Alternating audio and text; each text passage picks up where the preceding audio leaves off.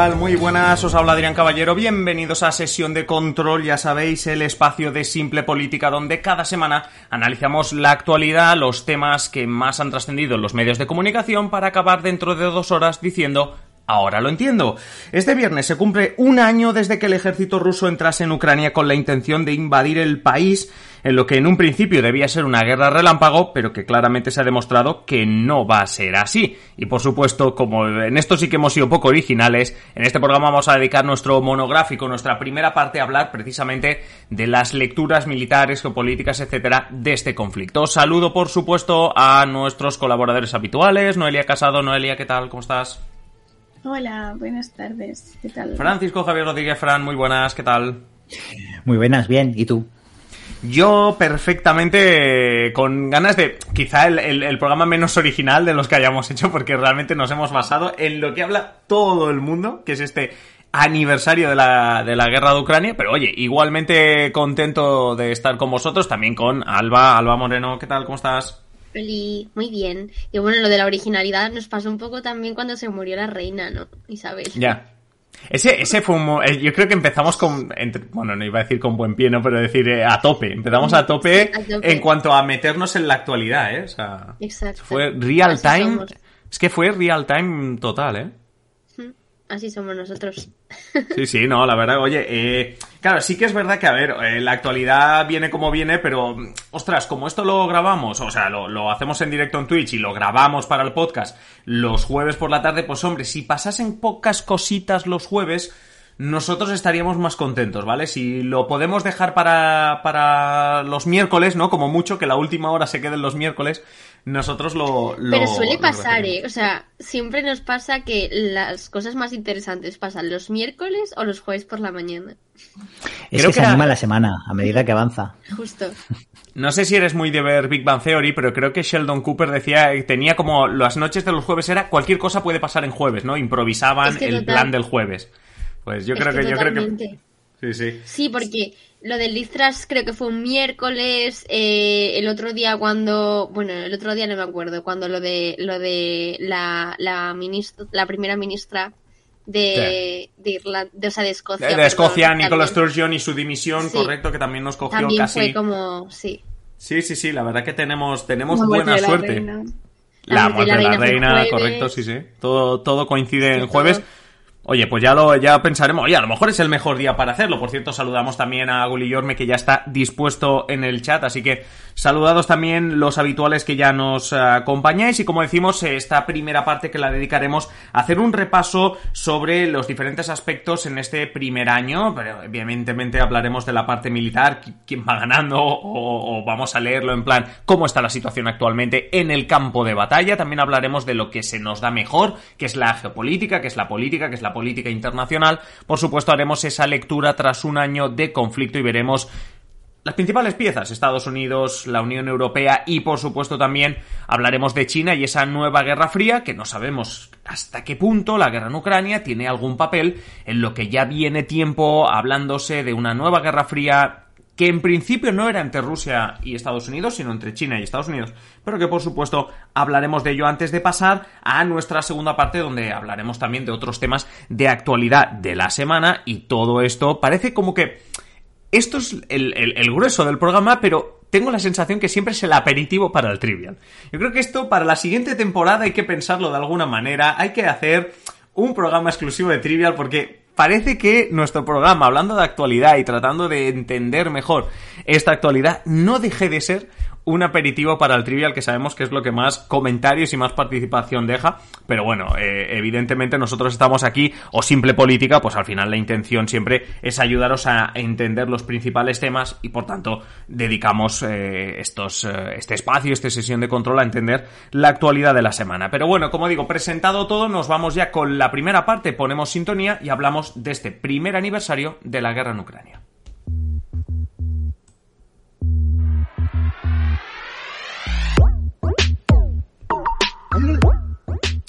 Bueno, como decimos, esta primera parte del programa que la dedicamos al primer aniversario de la guerra de Ucrania, que se cumple este viernes, este viernes 24 de febrero, porque un 24 de febrero, pero de 2022, Rusia entraba en Ucrania con, como digo, no lo dijeron así, pero con la intención de hacer una guerra relámpago, así lo dicen los principales expertos y analistas, y se ha demostrado que la cuestión en el campo de batalla no ha salido todo como pensaban desde el Kremlin. Eso sí, este año ha dado para mucho y la situación actual, la lectura actual que hay que hacer del campo de batalla y de cómo se está desarrollando esta guerra, empezamos por ello. Alba, tú te has encargado, digámoslo así, de primero yo creo que, teniendo en cuenta que a nosotros lo que nos gusta y lo que se nos da bien es la política, yo creo que Alba, tu tarea ha sido casi entender, ¿no? Entender la jerga militar o cómo está ahora mismo el campo de batalla y ah, reconociendo que no somos unos expertos en esto, pero que necesitamos saber cuál es la situación en el campo de batalla, porque no nos, eh, no nos engañemos. Todo lo que venga después, cuando hablemos de geopolítica, cuando hablemos de Guerra Fría, una nueva Guerra Fría, evidentemente tiene que estar relacionado con quién puede estar ganando, quién gana esta guerra en el campo de batalla. Así que Alba, te necesitamos, te agradecemos el esfuerzo que seguro que has hecho, Cuéntanos para que lo entendamos los mortales que estamos aquí por la política. ¿Qué está pasando ahora mismo? ¿Cuál es, eh, bueno, pues el, campo de batalla ahora mismo? Sí, pues bueno, para, como decías tú, Adrián, para, para poder entenderlo, primero yo creo que es necesario contextualizar un poco, ¿no? Entonces, eh, si os parece, nos trasladamos al 24 de, febrero de, de, 2022 en esa operación militar especial, que en principio es lo que iba a ser esta guerra. Ya sabemos todos que, spoiler, mm, no, sale mal. Em, pero lo cierto es que, los analistas admiten que esperaban que la resistencia ucraniana se desmoronara prácticamente en cuestión de días y yo creo que esto es algo que compartíamos mm, prácticamente todos al inicio de la guerra.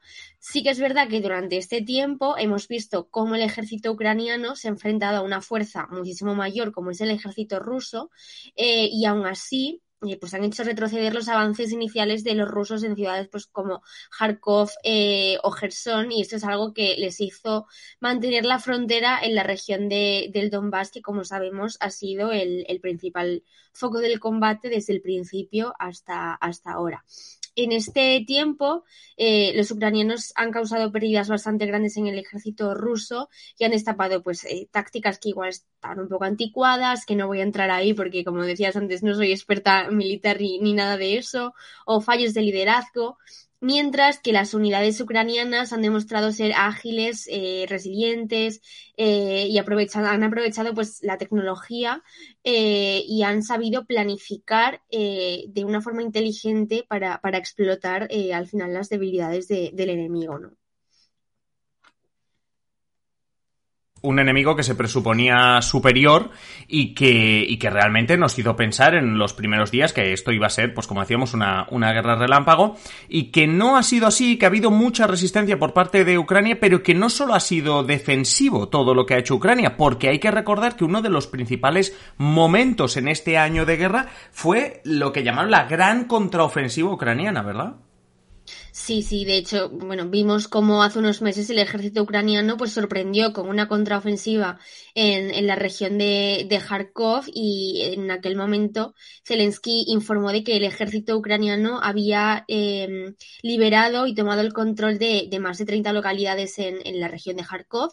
Y esto pues obviamente obligó al ejército ruso a, a tomar medidas, entre ellas pues los llevaron a reagruparse y retirarse hacia la región de, de Donetsk y realizar maniobras de, distracción. Esta, esta, agilidad al final eh, de los ucranianos también se ha visto reforzada eh, por los envíos de, armamento occidental, que, que ha sido algo que Zelensky no ha parado de pedir desde el inicio de la guerra. Sí, además, hablando de todo lo que pide Zelensky por parte de Occidente para, para, rearmarse, dentro de las noticias que surgen sobre mm, la cooperación de Occidente con, con Ucrania, uno de los apuntes que se hace es que unos analistas apuntan en que podría ocurrir otra contraofensiva. Pues sí, Por un lado están quienes piensan que en las próximas semanas pueda ocurrir un nuevo asalto ruso eh, más intenso en varios puntos a lo largo del frente, desde Zarkov hasta Zaporilla, eh, para cumplir ese objetivo del Kremlin, que es apoderarse del resto de las regiones de, Lugansk y de Donetsk. Eh, y de hecho, la OTAN ya ha reconocido que existen indicios de que Rusia ya ha lanzado esa nueva ofensiva, intensificando pues, los ataques de, de artillería, tomando posiciones para recrudecer la guerra y también reforzando sus capacidades sobre el terreno con el envío de de soldados y, de armas y los expertos aseguran que no va a ser una ofensiva relámpago, sino que sucederá en partes diferentes del frente y usando pues diferentes tácticas eh, con una importancia especial a su fuerza aérea. Pero por otro lado están los que esperan una contraofensiva ucraniana y Ucrania de hecho dice que ya ha empezado esa contraofensiva porque es una forma al final de, incrementar la presión sobre la Unión Europea y la OTAN para acelerar la llegada de, recursos que, al final es, lo que demandan, como comentaba antes, pero algunos analistas piensan que una gran ofensiva no va a suponer un cambio estratégico en el conflicto, porque ah, eh, ninguno de los dos contendientes tiene ahora mismo eh, la potencia de combate suficiente para hacer una ofensiva de, esas características, ¿no? Em, y ahora mismo eh, los ataques de, de artillería rusos están en su nivel más alto desde el verano pasado con hasta 100 ataques por día. Esto le hace gastar entre 24.000 y 60.000 proyectiles diarios y por eso eh, Ucrania confía en que ese gasto tan grande pues mermará de alguna forma eh, pues sus reservas de, artillería cuando llegue la ofensiva ucraniana. Pero los expertos no comparten esta postura básicamente porque mientras que Ucrania depende completamente de la ayuda externa, Rusia está continuamente produciendo este tipo de armamento.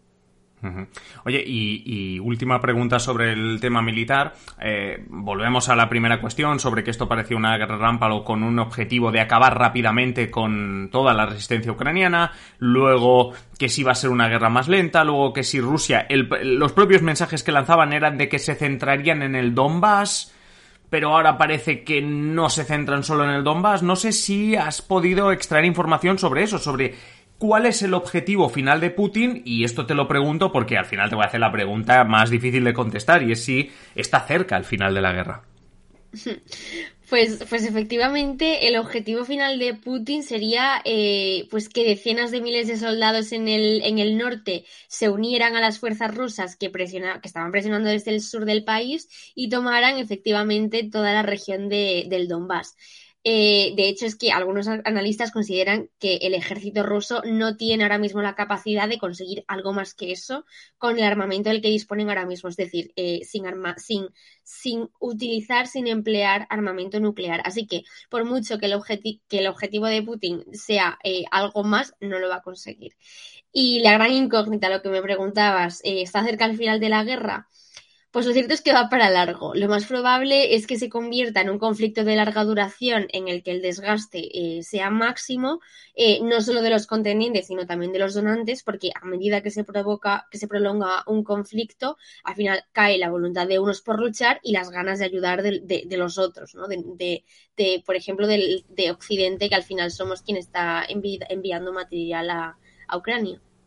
Sí, sí, la verdad que ahí, ahí, está una de las claves. Lo hemos comentado algunas veces cuando, cuando simplemente hemos hecho ah, en algún, bueno, pues a veces en algún dramita, a veces en un taquígrafo, simplemente hemos dedicado alguna sección a ello, de cómo una de las de la parte más importante de esta guerra y sobre todo de la duración, de cuándo acabará y en qué sentido acabará, es precisamente hablar de la colaboración que tiene Occidente y más concretamente la Unión Europea con Ucrania y más en concreto pues esa colaboración a nivel de armas, tanques, etcétera.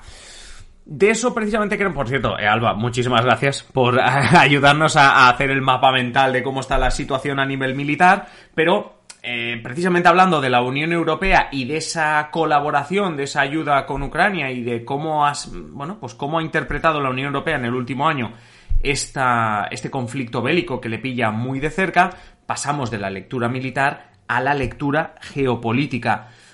Porque, Noelia, esto lo acabo de decir yo, ¿no? Le ha pillado a la Unión Europea muy de cerca. Es una guerra en su frontera, es una guerra en Europa, algo que casi, exceptuando la cuestión de Bosnia, es algo que, que no sucedía desde la Segunda Guerra Mundial.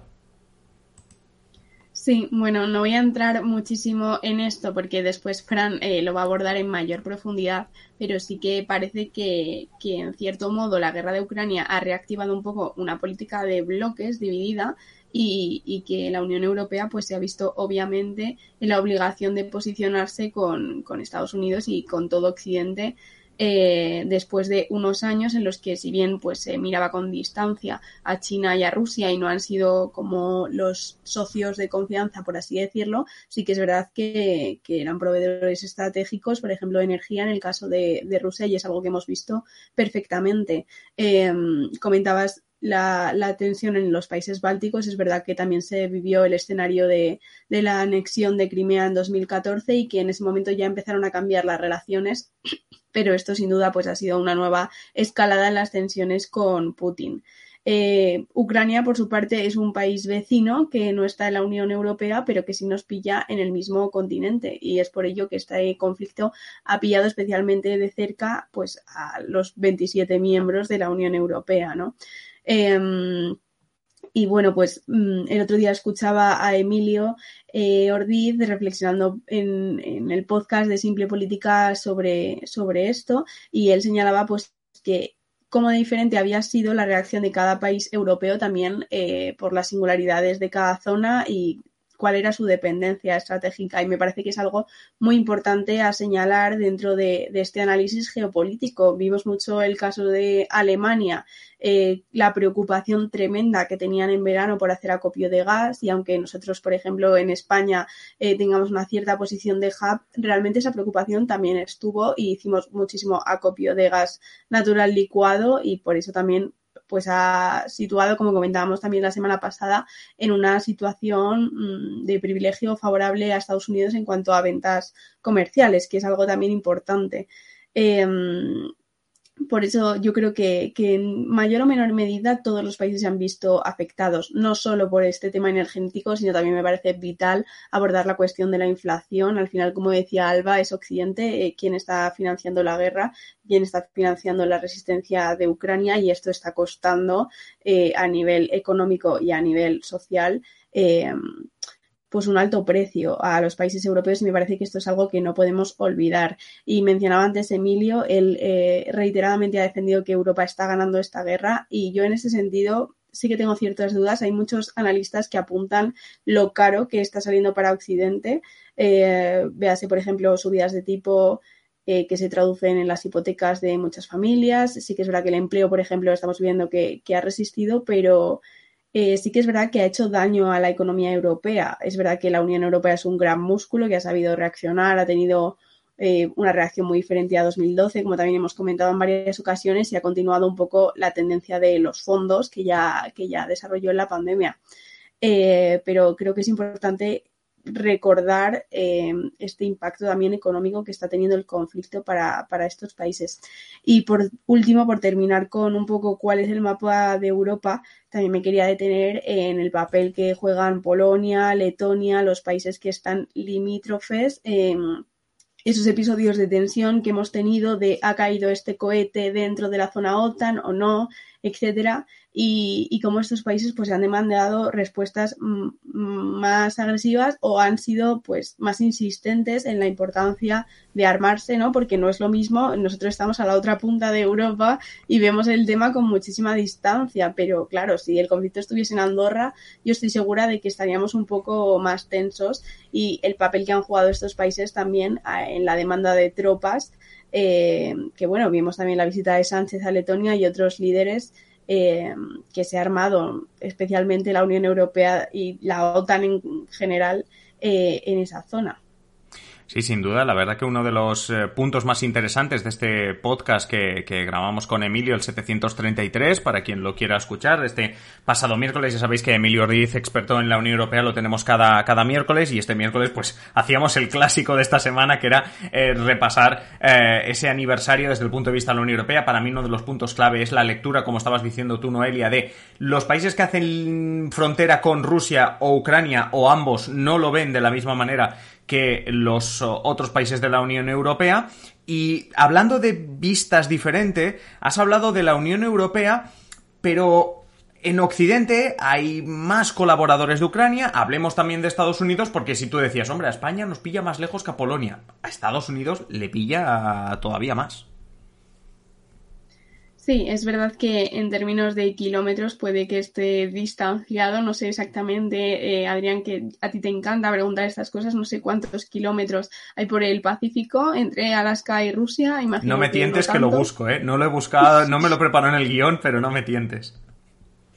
Eh, pero bueno, sí que es verdad que en términos geopolíticos, pues es muy importante. Al final, eh, pues no se puede obviar que son dos núcleos vitales para entender eh, la situación internacional. Y, y, bueno, yo sobre todo quería destacar el papel clave que ha tenido Estados Unidos, porque yo creo que la Unión Europea no se hubiese movilizado de esta manera tan fuerte si desde un primer momento Estados Unidos no hubiese mostrado este apoyo férreo y la OTAN en general de no vamos a conseguir eh, que a consentir más bien eh, que Putin invada Ucrania. Eh, creo que también, en cierta manera, Putin subestimó el, poder o, el apoyo que iban a, aportar los socios occidentales de Ucrania en cuanto a que si bien pues no hemos entrado directamente en el conflicto, como comentaba Alba, la ayuda es vital, ¿no? Sino en este punto creo que ya habría acabado el conflicto y probablemente en un mal escenario para Ucrania. Eh, pero bueno, como comentaba, me parece determinante la posición que ha tenido Joe Biden y su administración en todo momento. Eh, prueba de ello, por ejemplo, es que se decidieron a enviar los tanques antes que algunos países europeos. También hicimos un capítulo de esto, todo el debate que hubo. Eh, creo que también aquí entra en juego la cultura estadounidense, que no tiene nada que ver con la de muchos países en Europa a nivel guerra, ¿no? Creo que hay una cultura, aquí hay muchos países que son un poco peace and love. Eh, frente a Estados Unidos, que bueno, pues tradicionalmente se ha ido metiendo en conflictos internacionales que ha tenido sus costes. Claro, no, quiero decir que no, pero eh, me parece que a nivel geopolítico precisamente y, recordando o, trayendo ciertas memorias de la, de la Guerra Fría, pues como que se ha visto diferente, ¿no? Que, que, aquí, que en el seno del gobierno hemos tenido discrepancias de hay que ayudar eh, armamentísticamente o no. Em, y dentro de ello, pues me parece muy importante, obviamente, la visita sorpresa que ha hecho Biden esta semana a Ucrania. Eh, vimos un paseo con Zelensky que yo creo que fue mm, fundamental a nivel imagen, eh, porque estaban las, las alarmas. No, no se llaman alarmas, ¿cómo se llaman? Las sirenas, las alarmas antiaéreas, es decir, cuando se con las. Eso, las sirenas, que no me salía, perdón. Eh, y bueno, pues también en su tour europeo también ha visitado Polonia, como decía antes, estos países también son muy importantes. Y bueno, yo quería destacar eh, la frase de Biden de cuando Rusia invadió no solo puso a prueba a Ucrania, el mundo entero afrontó una prueba histórica. La OTAN está a prueba. Creo que, como decía antes, esto ha sido fundamental para que estemos en este punto del conflicto y no en otro. Eh, precisamente, como decía Alba, Estados Unidos está apoyando esta teoría o esta perspectiva de que se viene una nueva fase del conflicto. Hay muchas expectativas puestas en primavera. Eh, a mí esto me trae memories de, las guerras mundiales, ¿no? Creo que seguimos pensando en el deshielo del invierno, etcétera. Eh, pero bueno, yo no sé si se pueden centrar tantos esfuerzos en eso cuando los dos países tienen una situación, quiero decir, se está peleando solo en Ucrania. Eh, no creo que haya tantas diferencias temporales entre ambos. Eh, no es lo mismo que, lo que pasó en otras épocas en el siglo anterior. Pero, pero bueno, sí que es verdad que Estados Unidos se ha mostrado muy confiado en, esta nueva etapa y muy a favor de, de dotar armamentísticamente a Ucrania para que pueda ganar terreno a partir de estos meses. Sí, hablando de, de, frases, como has dicho, y también de visitas, este jueves eh, Pedro Sánchez visitaba, visitaba Ucrania y en esa rueda de prensa posterior eh, eh Zelensky ha, dejado también una frase bastante en la línea de lo que estás comentando. Decía que, que, no están luchando solo por Ucrania, que están luchando en nombre, vamos a decirlo así, de Polonia, de Moldavia, de los estados bálticos, haciendo referencia al hecho de que que nosotros salgamos derrotados quiere decir que todo el este de Europa va a salir, va a salir derrotado de esta, de esta guerra. De ahí visitas, como tú dices, como la de Joe Biden, la de eh, Pedro Sánchez, este, evidentemente en una menor escala, pero la de Pedro Sánchez también esta misma semana. Y a respuesta de la visita de Joe Biden, no sé qué daño le puede hacer a, Vladimir Putin una visita como la de Joe Biden, esa imagen en Kiev de, de, Joe Biden, pero tenemos ese discurso también pronunciado por Vladimir Putin bastante duro esta semana. No sé, cuéntanos qué lectura hacemos de esto, Noelia. Sí, como, como señalabas, también otro de los grandes eslóganes de, de, Zelensky ha sido el reivindicar la democracia, ¿no? Frente al modelo que defiende Putin. Y yo creo que es algo que hemos podido comprobar esta semana. Eh, Putin dio un largo discurso de dos horas, que es aquí mis comparece con. Hoy estoy eh, espesa, lo siento, chicos. Mis condolencias para. ¿Comparecencias? ah, condolencias, vale. Pensaba que ibas a decir comparecencias.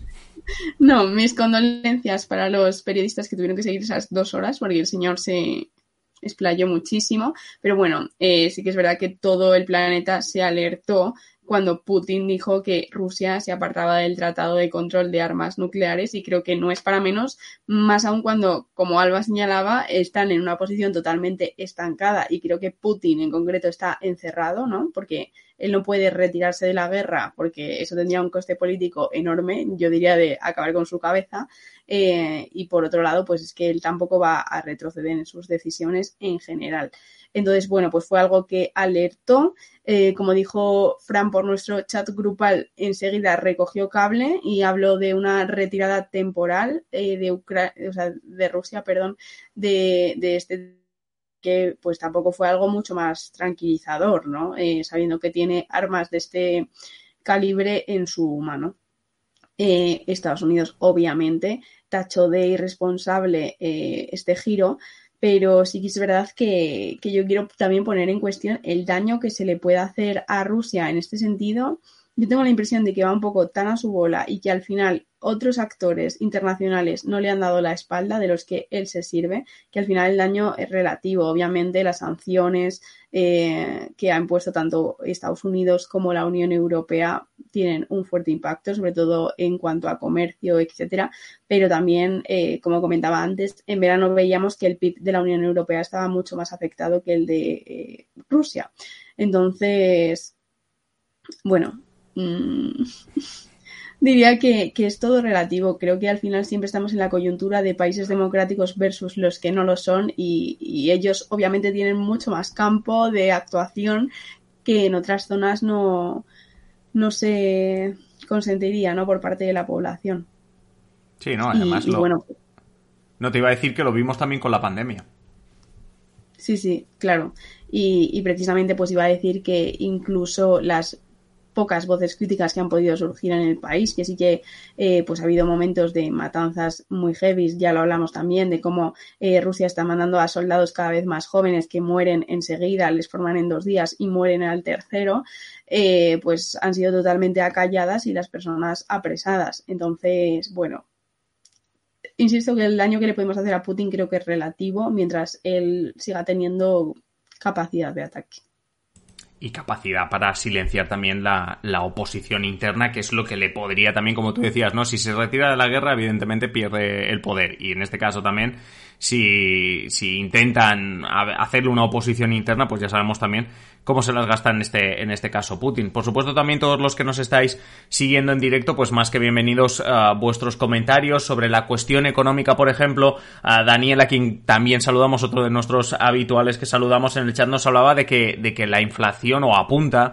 que la inflación no se ha provocado, no se ha producido en este año de guerra, sino que venía de tiempo atrás y que, bueno, que al final la guerra ha servido para Estados Unidos y la Unión Europea, especialmente apunta, pues eso, como una excusa para explicar de alguna manera esta, esta inflación que según él, pues mm, viene más de una irresponsabilidad a nivel de gestión económica por parte de Estados Unidos y, de la Unión Europea. Estados Unidos, Unión Europea, dos de los ejes dentro de este marco occidental que está apoyando de momento sin casi fisuras a Ucrania. Veremos cuánto tiempo aguanta este apoyo, como decimos, prácticamente sin, sin fisuras. Nos lo explicaba ahora Noelia. Muchísimas gracias. Y Vamos ahora con otra cuestión. Seguimos, evidentemente, repasando en esta primera parte del programa, hablando sobre el aniversario de la guerra en Ucrania. Hemos hecho la lectura militar, hemos hecho la lectura geopolítica.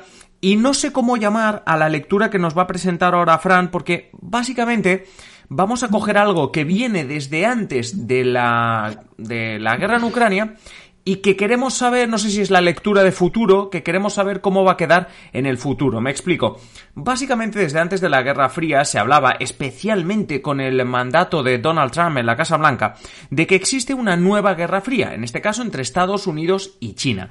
Y con esto de la Guerra Fría, en la que parece que Vladimir Putin, Rusia, quiere ponerse otra vez en el tablero internacional, Fran, no sé si podemos hablar de Guerra Fría si metemos a China, si metemos a Rusia, si es una nueva guerra fría con, no sé, con varios, varias superpotencias y no una por bando como había en el siglo XX. Cuéntanos un poquito. Bueno, para hacer un poco de spoiler, la, el resumen, la conclusión es que sí que estaríamos ante una nueva guerra fría en la que hay varios actores. Podemos poner a Rusia y China en un saco, Estados Unidos Occidente, en Unión Europea en otro. Pero bueno, antes de nada, vamos a dar un dato interesante en toda esta ensalada de hechos que, os estamos sirviendo, ¿no? Y es que los países de la Unión Europea han reducido del 40% al 15% el gas ruso que importan y lo han cambiado por el de otros proveedores, como los Estados Unidos. Pero estamos hablando de los beneficios que se estarían llevando los norteamericanos, pues gracias a esta guerra, pues aquí vemos pues que a nivel de exportadores de, de energía, pues se lo llevarían, ¿no? Aunque también otros proveedores como Noruega y Qatar y ojo a estos tres países, porque tienen mucho que decir en esta partida de ajedrez. Ya lo hemos dicho, los Estados Unidos, pues, como hemos comentado, intentan sacar tajada de la guerra a través de sus socios europeos, que como veremos a continuación, son más dependientes de Washington que nunca.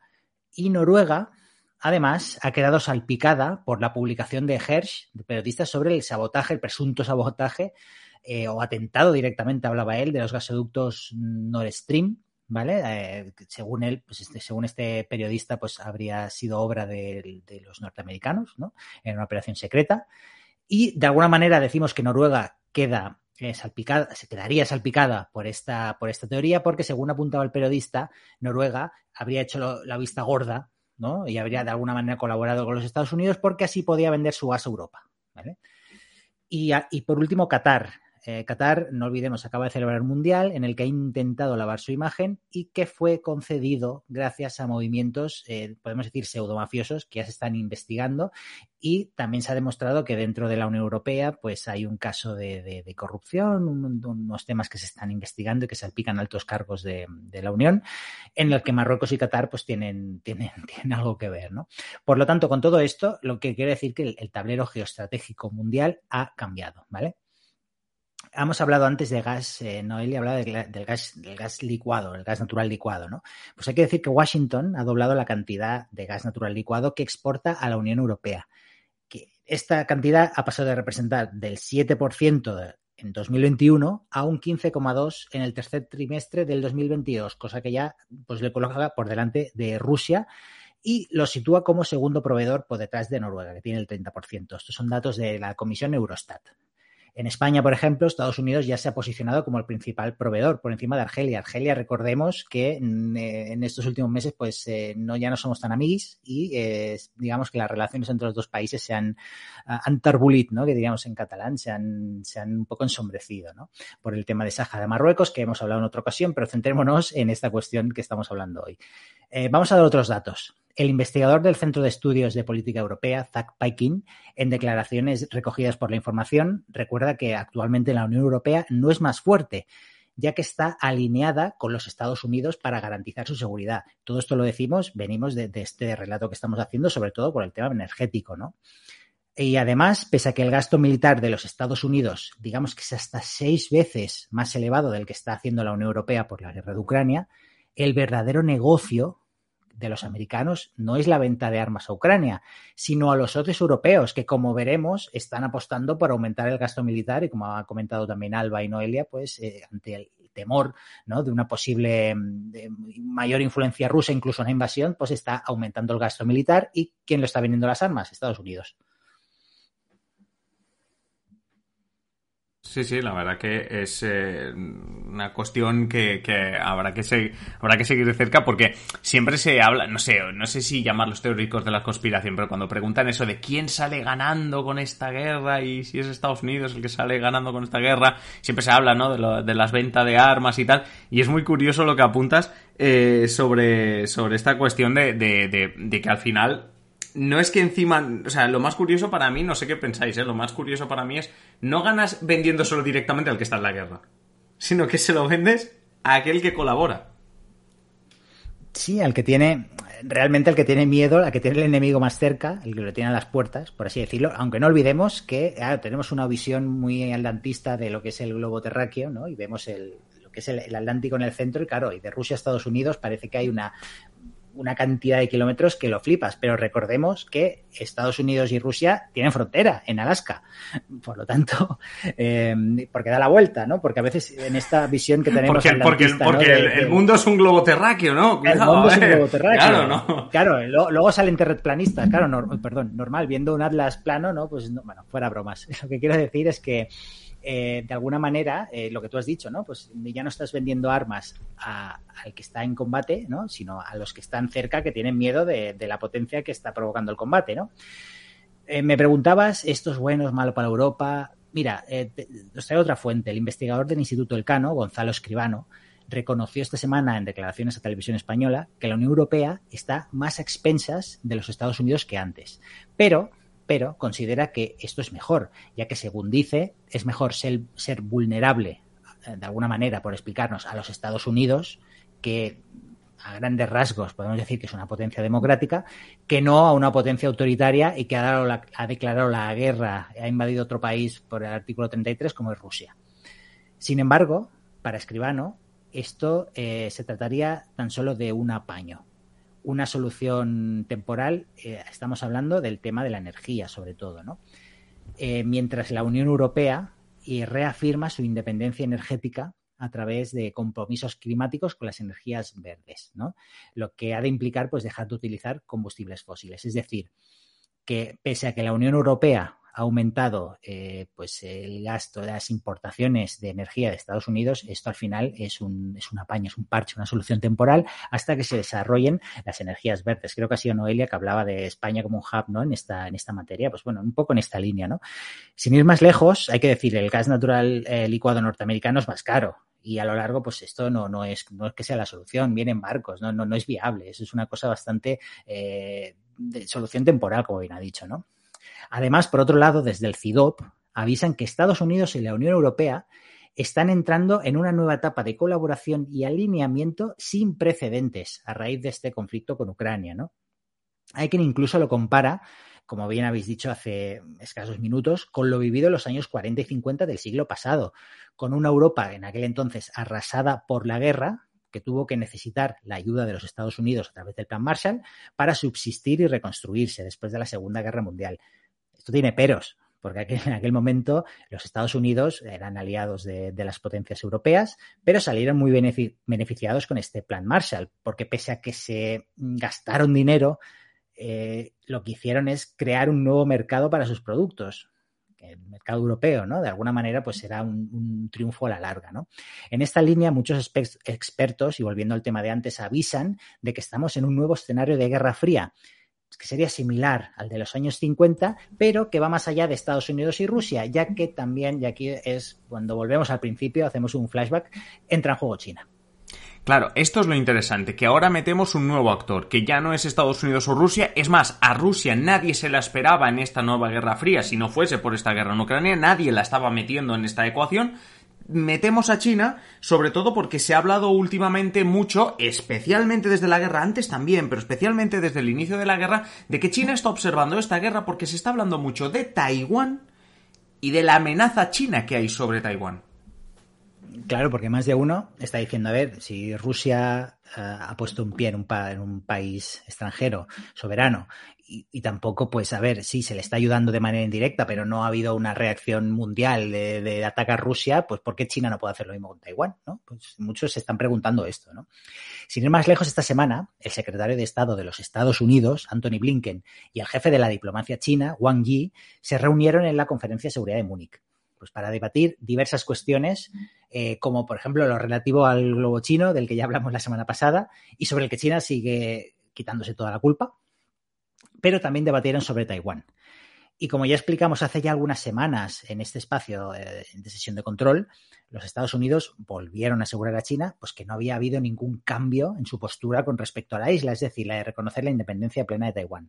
Algo que será interpretado por China, pues ciertamente como un ataque frontal, ¿no? Los chinos, por su parte, eh, comentaron a Blinken que respetarán el status quo y que no se entrometerían en los asuntos de la isla. ¿Vale?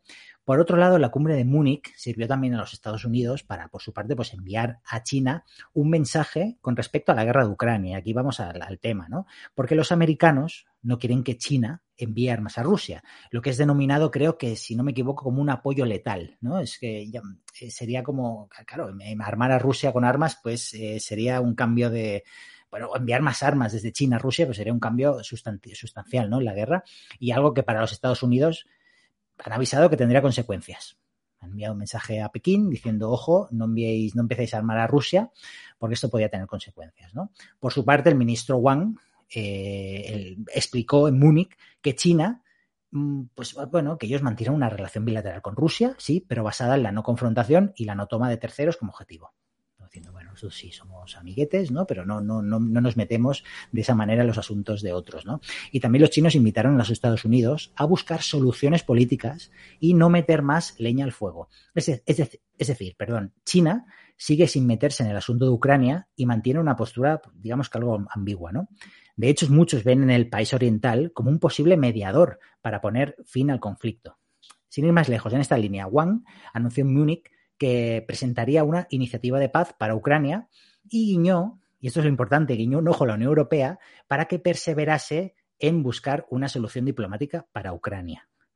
Eh, Wang llegó a decir, de hecho, que está dispuesta a reforzar la comunicación con Europa para promover la paz en el este del continente europeo.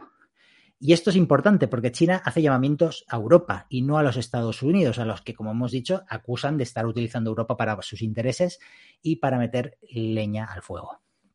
Y ya para acabar con todo y con ello, los mensajes que salen desde las cancillerías europeas pues van un poco en la línea atlantista de, la OTAN, de los Estados Unidos, que es la de aumentar los envíos de material a Ucrania para combatir a Rusia. Lo dijo Burrell en Múnich, el jefe de la diplomacia de la Unión Europea, así como Emmanuel Macron, el presidente de Francia, que pidió un aumento, además, pidió un aumento del gasto en defensa para mejorar la seguridad de la Unión Europea reabriendo a su vez pues este debate sobre la necesidad o no de crear un ejército europeo para hacer frente a, las amenazas externas, incluso convertir a la Unión Europea en un actor que puede actuar en otros países, pues como lo actualmente están haciendo Estados Unidos, incluso Rusia o China.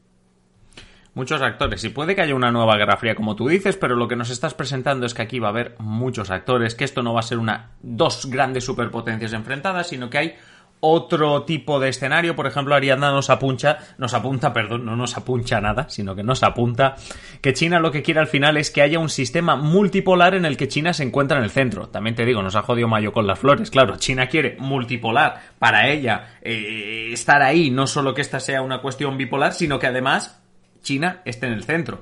Y sobre lo que decíamos, también nos apunta Ariana, bastante interesante cuando tú hablabas de, de, la postura de Wang en esa conferencia de Múnich, de la postura de China respecto a Ucrania y sobre todo la relación que puede haber con Taiwán. Dice que China, eh, dice Ariana en el chat, eh, China apuesta por resolver los conflictos que le afectan directamente, como Taiwán, basándose en la cooperación y en acuerdos.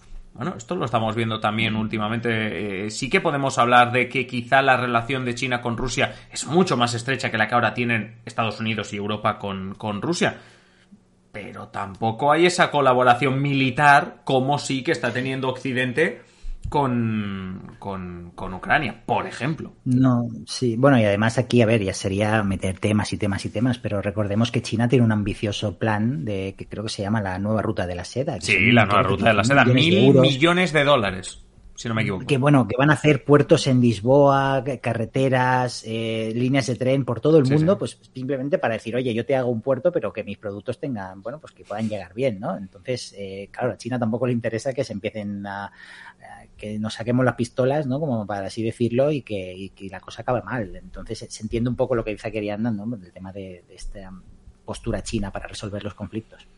Pues sí, la verdad que agradecemos también la sabiduría que nos aportáis en el chat. Ariadna, por supuesto, otra de las habituales, Nonito, que también nos, eh, nos saluda. Así que muchísimas gracias a todos también por aportarnos ese granito para entender mejor también una cuestión como este primer aniversario, como la lectura geopolítica, que es como la que más nos gusta o de la que más entendemos aquí en Simple Política, esta lectura militar, por supuesto que hemos hecho, también geopolítica y sobre todo mirando al futuro y mirando a otros actores que no están directamente implicados en la guerra de Ucrania, como China, pero que como nos ha comentado Fran en su excelente sección, pues que también vamos a tener que tener muy en cuenta, lo decía Arianda también en todos los comentarios, hay que tener en cuenta la política exterior de China. Yo creo que aunque se enfrenten dos países africanos ahora en una guerra que no queremos, aún así también tendremos que estar pendientes de la política exterior de China y qué dice sobre ello. Que es algo, es un escenario que ha cambiado también en el mundo, porque ahora, o sea, estoy improvisando completamente, pero es que yo recuerdo durante décadas que lo que, que el, la Secretaría de Estado de Estados Unidos tenía una opinión para todo cualquier cosa que pasase en el mundo, la Secretaría de Estado de Estados Unidos lo dominaba y tenía una posición de Estados Unidos. Y ahora también ocurre con China. Es, como, es como emblemático lo que está poniendo aquí Arianda, ¿no? Es decir, es que ahora China también tiene una posición para cada cuestión que pasa en el mundo, porque cada cuestión que pasa en el mundo influye y determina una posición por parte, por parte de China. Pero bueno, esto es una cuestión que trasciende a la guerra de Ucrania y que tendremos muchas oportunidades y muchos casos, seguro, muchos ejemplos en los que podremos aprovechar y, comentarlo. Pero como decíamos, esta es la primera, esta era la primera parte. Eh, claro, dice, tienen expertos en esta materia. En cualquiera. prácticamente eh, cualquiera. Bueno, pues esta era la primera parte, este repaso a este aniversario de la guerra en Ucrania, pero la actualidad no para y como aquí para lo que estamos en esta sesión de control nuestra de Simple Política es para repasar la actualidad de la semana, pues ya sabéis que en nuestra segunda parte sacamos temas a mogollón de cuestiones bastante interesantes y ojo, algunas de ellas curiosas que han ocurrido esta semana.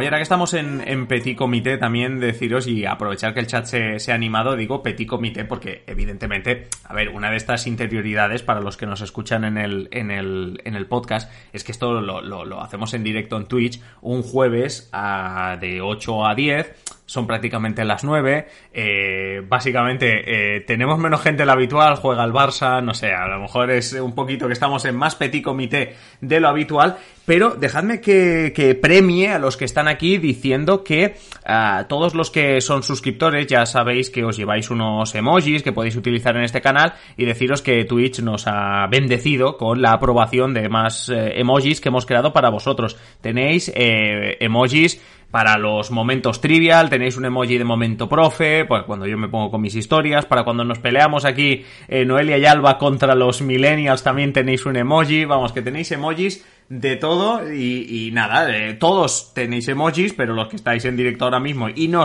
y no nos habéis abandonado por el fútbol, por supuesto, sois los primeros en utilizarlo. Madre mía, Vixio se ha viciado, Vixio ha sacado todos los emojis, Vixio ha gastado todos los emojis a la vez en, en el chat. Eh, bueno, como decía, vamos a seguir eh, repasando la, la, actualidad y en este caso yo he dicho, oye, eh, en estos temas de actualidad incluimos cuestiones serias, pero algunas que yo no califico de serias, sino que califico más bien de curiosas. Vamos a empezar por la sección que tiene cada semana Alba, que es el dramita de la semana. Le ponemos este diminutivo de dramita. Porque vamos a ver, tampoco va a llorar nadie por la noticia que os vamos a acercar, pero atención, bueno, supongo que esto a lo mejor para la generación Z, para los centennials, a lo mejor esto sería la muerte. Pero el titular, Alba, la Comisión Europea prohíbe a sus empleados que tengan instalada la aplicación de TikTok en su móvil oficial. Este es el titular y evidentemente, Alba, la primera pregunta que te hago es que nos des el contexto. ¿Por qué? Como decía Mourinho, ¿por qué? ¿Por qué? Bueno, antes que nada, eh, yo si fuera empleada de la Comisión Europea, para mí sería un drama ya te lo digo. No sería un dramita, sería un drama. Sería un drama, sería un drama.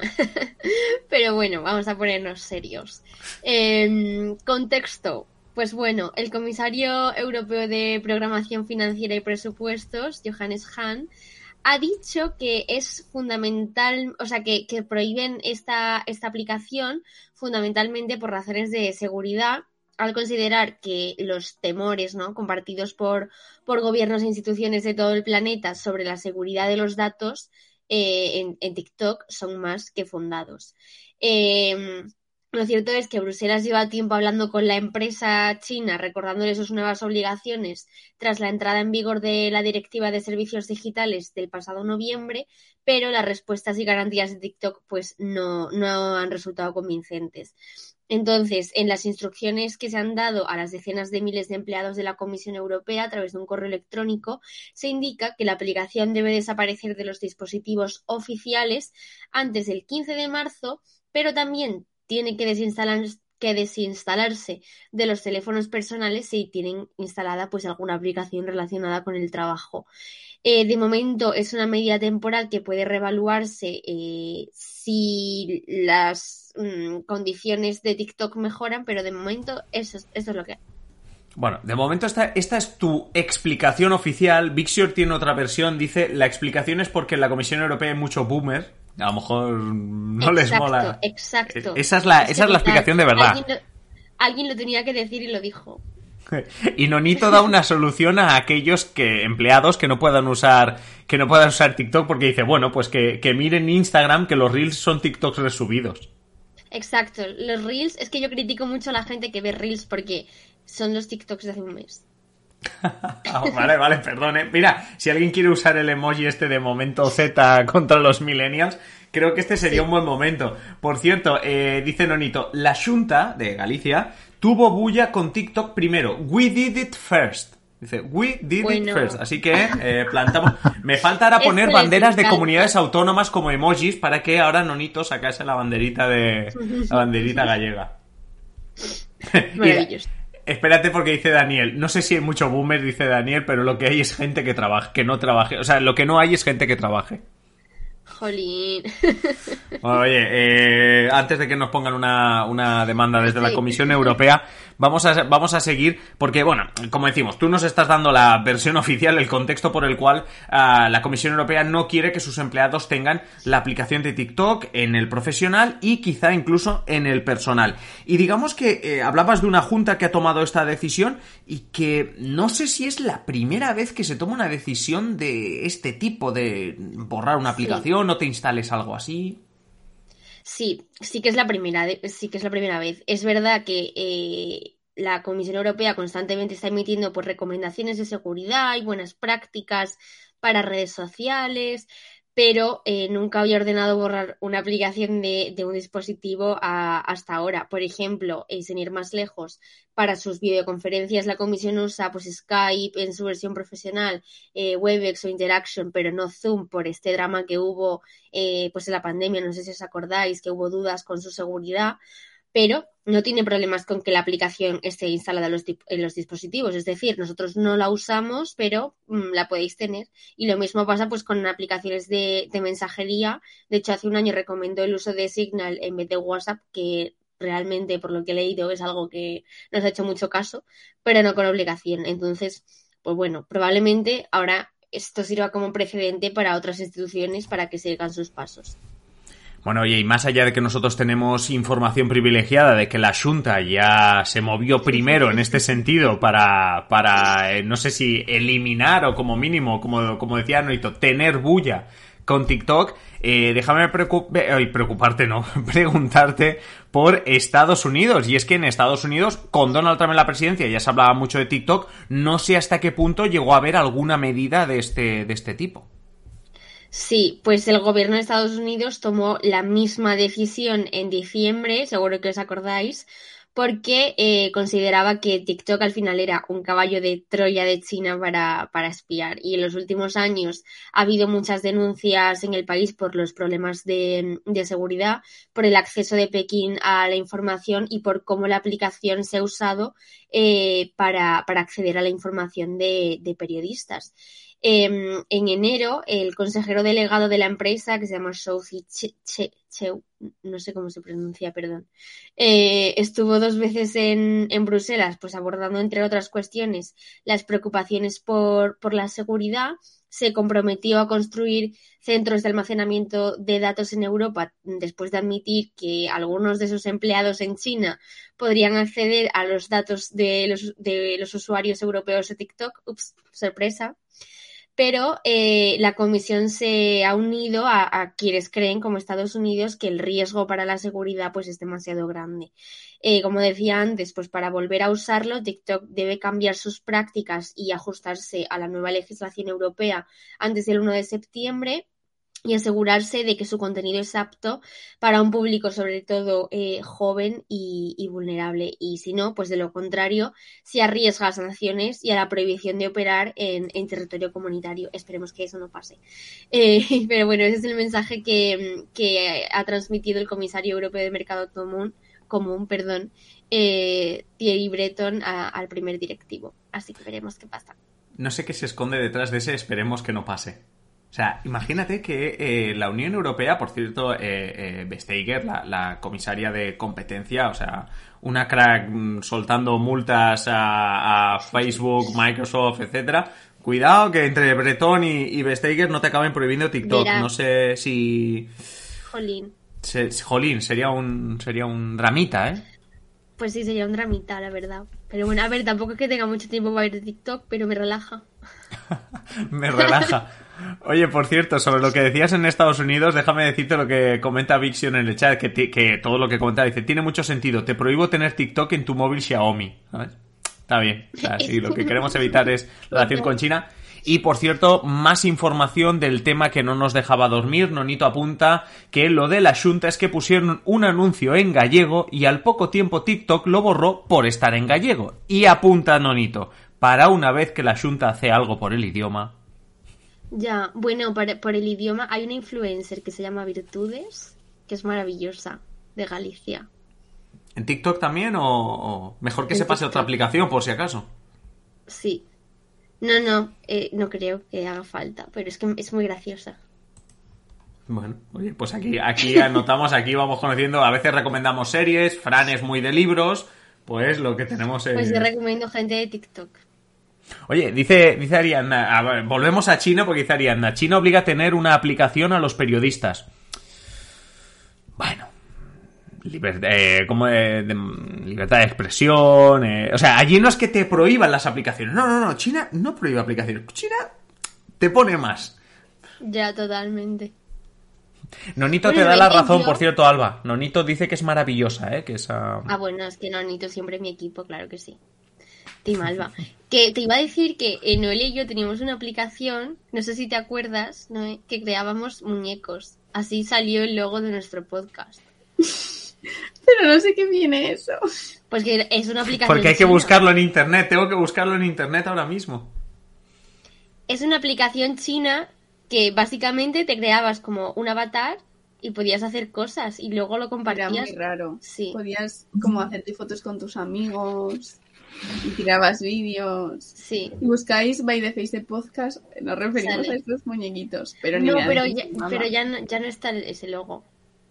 Bueno, nos estamos desviando. Primera temporada. no, pero, pero es que ahora, ahora me voy, me voy con el otro millennial, Fran. Dice que te podías tirar fotos, te podías hacer fotos con amigos, podías tirar vídeos.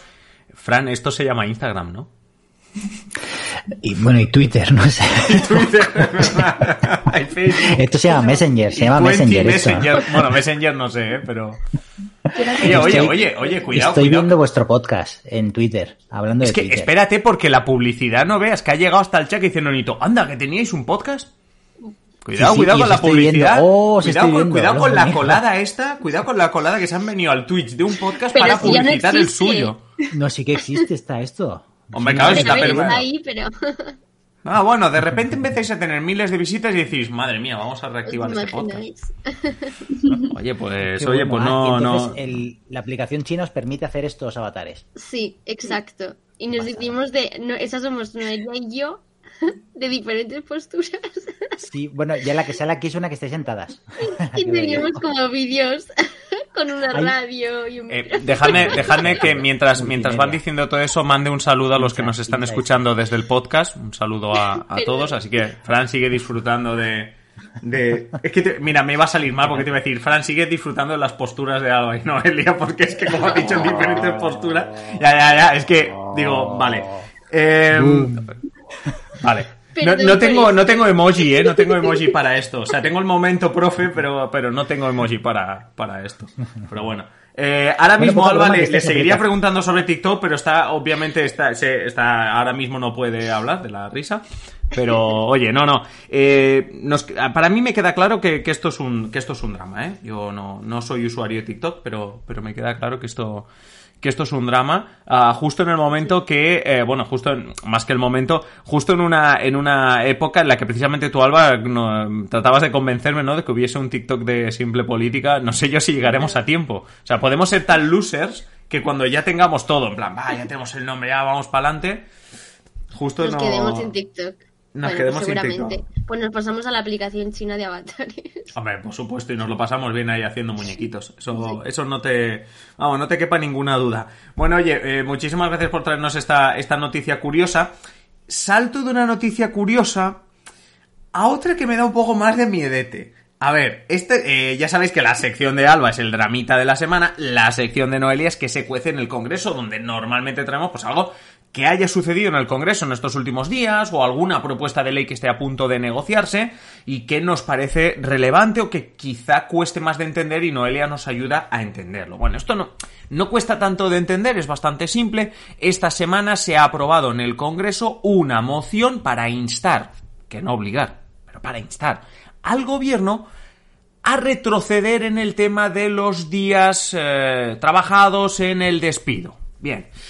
La cuestión es que la moción está ahí, el PSOE ha votado en contra de la moción, o sea que no sorprende a nadie si esto no sale adelante, ahora nos lo cuenta más Noelia. Yo sobre todo, Noelia, quiero empezar preguntándote por un concepto que ha soltado Yolanda Díaz. A ver, Yolanda Díaz habla de despido restaurativo.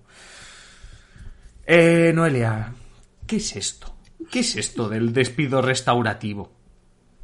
Bueno, Adrián, me encanta que me hagas esta pregunta. Últimamente veo más a Yolanda Díaz que a mi madre, así que creo que, puedo. Bueno, un saludo, un saludo a tu madre, saluda a la, aprovecha desde aquí, aprovecha este espacio.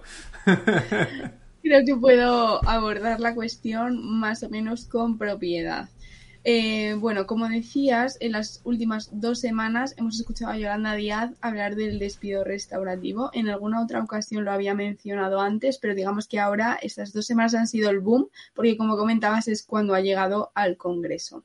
Eh, ¿De qué está hablando Yolanda Díaz cuando menciona esto? Bueno, pues lo primero es importante aclarar que estamos hablando de los despidos improcedentes o injustificados, es decir, si tu jefe te dice estás despedido sin haber motivos de producción, sin que eh, lleves sin ir siete días al trabajo porque te estabas rascando el pie, em, que no... Hombre, si llevas siete días sin ir al trabajo, ya no es improcedente. Claro, claro. Por eso, quiere decir, despido injustificado, para aclararnos. Em, ahora más adelante iré a los detalles de, qué se está debatiendo, pero básicamente ahora mismo está estipulado por la norma de la reforma laboral que aprobó Rajoy que en el caso de que te enfrentes a este despido tienen que hacerte una compensación en forma de o bien recuperar tu puesto de trabajo o de una indemnización o una compensación de tipo económico. Esta se regula eh, o se calcula a partir de los días que has los años que has trabajado en esa empresa. Em, ¿Qué pasa? Que lo que, plantea Yolanda Díaz es eh, que en lugar de atender solo a esta especie de cálculo de cuánta experiencia llevas tú en la empresa, porque pongámonos en la situación de que solo es cuánto llevas en esa empresa y no como trabajador. Eh, si llevas tres años, pues tres años. Da igual que tengas 45 años y tengas una trayectoria laboral de X o tengas tres hijos, etcétera. Entonces, ¿qué propone la ministra de Trabajo? Pues que se cambie el paradigma y se tenga en cuenta la situación personal de la persona para calcular la indemnización, ya que, según defienden, no es la misma situación en la que queda pongámonos un alto ejecutivo de 60 años que va a cubrir, va a cobrar la indemnización máxima que con los dos años de paro, bla, bla, bla, bla, bla, bla, llega a la jubilación y se queda genial, ¿no? Económicamente, a una madre de familia, por ejemplo, eh, de la limpieza que ya haya arrastrado un salario precario y que le quede una indemnización muy pequeña que resulta insuficiente. Em, os preguntaréis, ¿Y por qué le ha dado ahora por, por decir esto? Eh, bueno, pues básicamente porque a finales de enero, eh, si no me confundo fue el 30 de enero, el Tribunal Superior de Justicia de Cataluña sorprendió con una sentencia en la que reconocía a una eh, mujer una indemnización superior a estos 33 días que se han venido registrando en los últimos años como la indemnización normal, digamos. Y básicamente, pues em, en la sentencia el tribunal justificaba que es que esa compensación económica no era suficiente para reparar el daño que le había causado a la trabajadora el hecho de perder el empleo. Entonces, bueno, pues esto es como la tendencia que quiere recuperar eh, Yolanda Díaz atendiendo a la, a la, Carta Social Europea que viene a determinar esto. Lo que pasa que sí que es verdad que la ministra está un poco a la espera de cómo se pronuncia el Tribunal Superior de Justicia de la Unión Europea, ya que los sindicatos em, han presentado precisamente un recurso en este sentido para que se pronuncien y están un poco a la espera. Eh, como comentaba, pues precisamente comisiones y UGT pues también están a favor de esto, ya que forma parte de la merma de derechos que hubo eh, con el gobierno de Mariano Rajoy en plena crisis económica, a su entender, ¿no? Que quedó como una tarea pendiente. Sí, la, tengo que decir que, ahora que ya has definido lo del despido restaurativo, digo lo mismo que estaba opinando ayer cuando me enteré de esto, que es yo con 34 años y sin hijos y, no, o sea, y sin mayores a mi cargo, yo me parece que el despido restaurativo a mí me atropella, o sea, porque no cumplo, vamos, ningún requisito para, para que me, para que me vaya bien este despido restaurativo. Oye, antes de seguirte preguntando sobre, sobre esta cuestión, déjame que vaya un comentario que ha dejado Nonito en el chat. dice, yo escucho a Adrián a lo largo de la semana más que a mis padres. Pues mira, Nonito, dile a tus padres que si quieren decirte algo, nos lo envíen a redacción arroba simplepolitica.com y yo ya te lo transmito en un podcast, en la siguiente sesión de control, ya sabes que nos envíen un, correo si hay que decirte algo que no sea muy urgente, evidentemente, pues que, nos escriban y, no, y nos lo digan. Es, broma. Bueno, la cuestión que estamos hablando del despido restaurativo, eh, estamos hablando de la posición que están manteniendo también y, eh, comisiones obreras UGT, porque esta semana eh, en el Congreso se ha votado, como decía, una moción sobre esto, sobre los días que hay que pagar, sobre el despido improcedente, vamos, sobre cuáles son las condiciones para compensar, vamos a decirlo así, un despido improcedente. Sí, pues precisamente, como decías, esta semana ha llegado la moción y la semana pasada fue la interpelación. Em, en primer lugar, voy a definir un poco qué significan las dos cosas por eh, repaso parlamentario habitual, eh, que no me canso de quitarte el puesto de profe en esto. Básicamente, una interpelación urgente es una petición eh, que se hace a un miembro del gobierno de, oye, eh, soy el partido o más bien el grupo parlamentario X, quiero transmitirte esto, eh, tienes que actuar sobre este tema. No sería una pregunta, sino una llamada de atención, ¿vale? Entonces tiene que, si no me equivoco, 15 minutos la persona que lo expone y después el ministro otros 15 minutos y ahí réplica y contrarréplica. Eh, y después, una moción es ya un toque de atención eh, al gobierno como más construido, es el paso previo a elaborar la proposición de ley eh, de queremos que se, se legisle sobre este tema, bien que lo coja el gobierno por un real decreto o bien que siga su vía parlamentaria como una proposición de ley o un proyecto de ley, ya como se elija. Entonces, pues como bien ha repasado Adrián, la semana pasada Esquerra realizó esta interpelación, que fue cuando vimos el primer gesto de Yolanda Díaz de me parece genial, eh, entiendo que es una cuestión a abordar eh, y me parece mm, bueno, pues ella básicamente definió que este despido es ilegal y que se debe actuar para, para, atajar las consecuencias que pueden ser muy graves si esta situación se mantiene, ¿no? Porque ha sido una cosa que ha quedado pendiente de la reforma laboral que se aprobó en 2021. Em, como decía, ¿por qué quedó pendiente? Pues porque forma parte de la reforma que llevó a cabo Mariano Rajoy en 2012, la que se establece que por despido improcedente te corresponden un mínimo de 22 días por año trabajado con un máximo de dos años. Eh, aunque si bien si lo reclamas, etcétera, etcétera, son 33 días, entonces es como lo que está establecido, ¿no? Por no ir al juzgado, tal, tal, tal, eh, pues directamente te suelen dar 33 días y precisamente esto es algo que critica Yolanda, que es que es tan barato despedir que las propias empresas pues hacen los cálculos y hacen sus ajustes del año a nivel económico, ¿no? Teniendo en cuenta estos, estos despidos. Entonces, eh, a la ministra y a Esquerra eh, y resto de formaciones eh, progresistas, exceptuando el PSOE, ahora entraremos en eso, pues ven problemático el hecho de que se pueda anticipar cuánto te va a costar despedir a una persona. Y bueno, pues eh, creo que eso es todo por parte del Congreso, como, como comentabas. Sí, oye, pero es que lo más bueno es todo, pero ahora viene lo más gordo, lo más importante, que es el resultado de la moción y ver qué partidos votaron a favor o en contra. Lo primero, la moción salió adelante específicamente con los votos de la izquierda. La izquierda menos el PSOE. Fue rechazada esta moción por Vox, el Partido Popular y el PSOE, que se, no, no digo que se desmarcó, pero votó en contra, mientras el resto de la izquierda lo hacía a favor. Sí, bueno, la realidad es que las matemáticas no han dado en cuanto a que los partidos mayoritarios se han posicionado en contra y otros se han abstenido. Eh, y os preguntaréis, bueno, ¿qué le pasa al PSOE con este tema? Porque se ha puesto de perfil, porque no es han votado que no, pero no es que estén en contra de abordar la cuestión. Eh, Pachi López, eh, portavoz del Grupo Parlamentario Socialista, ya se refirió el martes a que esta cuestión, eh, como ampliación de la reforma laboral que consideran totalmente exitosa, debe provenir del diálogo social, es decir, bien de los sindicatos o de la patronal y que no corresponde al Parlamento tomar esta primera iniciativa para profundizar en esta reforma. Eh, ha sido la excusa que han dado que, bueno, os podéis imaginar que en general ha parecido un poco pobre y, bueno, pues ya que estaban en el debate de la moción, pues reprocharon a Esquerra que no apoyase la reforma laboral. Y es que algo muy curioso es que eh, esta no es la última oportunidad em, del tema de los despidos en el Congreso porque Esquerra, Bildu y el BNG eh, han registrado una proposición de ley, bueno, ya lo hicieron en mayo para abordar esta cuestión y otros factores del despido, los, eh, la autorización administrativa del ERE, otras cosas más técnicas.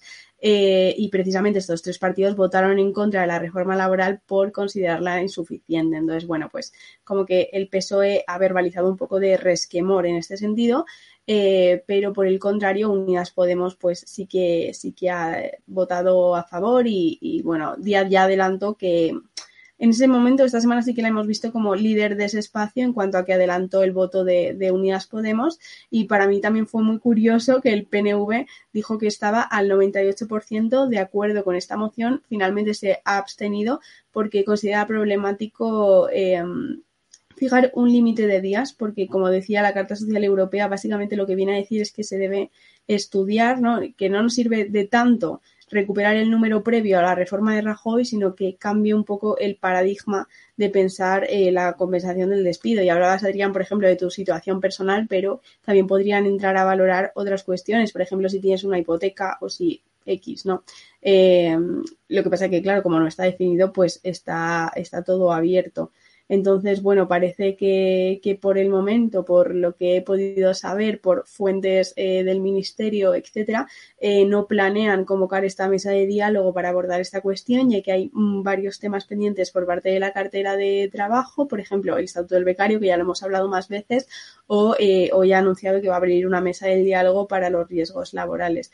Entonces, bueno, pues yo diría que no vamos a ver que esta legislatura eh, se aborde esta cuestión. Yo creo que también pensarán que algo hay que dejar pendiente eh, para la campaña electoral y yo creo que veremos que tanto Sánchez como Yolanda eh, sacarán esta cuestión en las futuras elecciones generales. De todas maneras, esto a lo mejor no lo vemos, pero tú no te vas a aburrir en el Congreso en los meses que quedan, en las próximas semanas, los meses. Yo no creo que te vayas a quedar sin tema en esta, en esta sección, en lo que queda de legislatura, por muchas promesas electorales, por muchos temas que pasen a ser promesas electorales. Dicho todo esto, en este último espacio que te preguntaba por el PSOE, dice Nonito, el PSOE siendo de izquierdas, poniéndolo todo entre comillas, y Daniel apuntándonos, por un lado, que él considera que, que este tipo de ayudas, vamos a, decirlo así, ¿no? De, ese despido que hablábamos, ¿no? El restaurativo, que depende un poco de tu situación, él apunta, él opina que más que ayudar a, esa, a ese tipo de personas le va a perjudicar porque las empresas, dice él, se lo pensarían dos veces antes de contratar a alguien en una situación que le va a complicar más el despido y, sobre el despido, pues apunta también Daniel, dice que es uno de los más altos de Europa y que, bueno, pues que al final votar, como, eh, que no votar a favor no es no ser de izquierda, sino tener un poco de sentido común. Ya sabemos que Daniel aporta color y aporta opinión a nuestro, a nuestro chat y el resto es bienvenido también para, para decir la suya, pero como, como decíamos, resumíamos esta cuestión, que lo que sí que ha pasado por el Congreso esta semana es esta moción, una moción en la que el PSOE ha votado diferente al resto de socios que tienen la legislatura, y vamos a decirlo así, ha votado diferente al resto de partidos de, izquierdas, y que nos quedamos con este nuevo, bueno, nuevo, ya sé que no es nuevo de esta semana, pero con este concepto del despido restaurativo y sobre todo, pues eso, que parece como nos apunta Noelia, que no es algo que vayamos a ver definitorio durante esta legislatura y que puede que sí que lo veamos en campaña electoral. Oye, pero nos vamos a ir para terminar esta, esta segunda parte de la, de, la sesión de control para seguir hablando de trabajo. En este caso no de los despidos, sino de las buenas noticias cuando estás trabajando.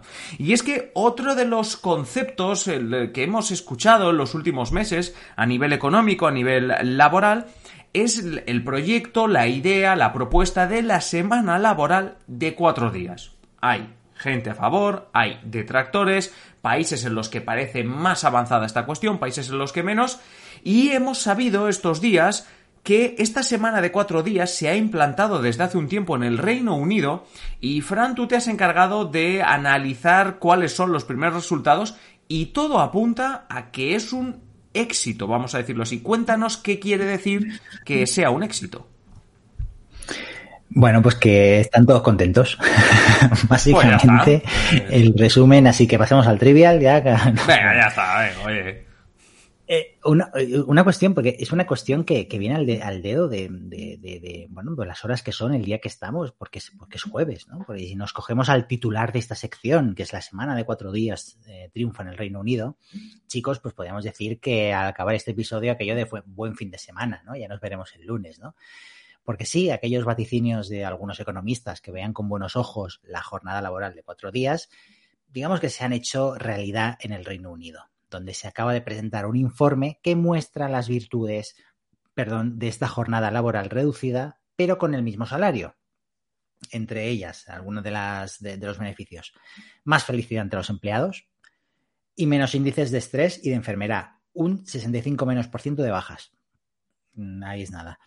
Sin ir más lejos, 7 de cada 10 empleados declararon tener menos agotamiento y 4 de cada 10 que iban más tranquilos a trabajar.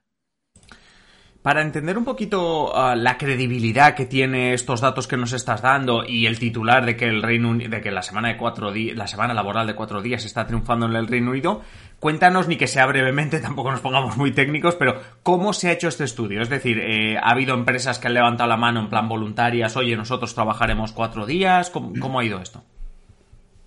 Pues mire, mira, en junio del año pasado, unos 3.000 empleados, el 62% mujeres, de 61 empresas diferentes del Reino Unido, comenzaron esta prueba piloto, ¿eh? que es la más grande a nivel mundial que se ha llevado a cabo para poner a prueba la semana de trabajo de cuatro días. Se hizo entre junio y diciembre.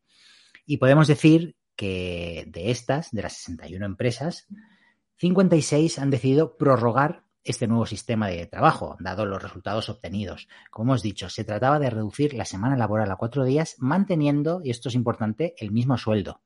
¿Vale? Luego cada empresa lo puso en práctica a su manera, porque hubo quien daba fiesta los lunes, otros hacían turnos, etcétera. La cuestión era que nadie trabajara más de cuatro días, ¿vale? Y con esta premisa, eh, de los trabajadores que participaron en este experimento, el 40% estaba menos estresado, como hemos dicho, mientras que el 71% había disminuido su agotamiento.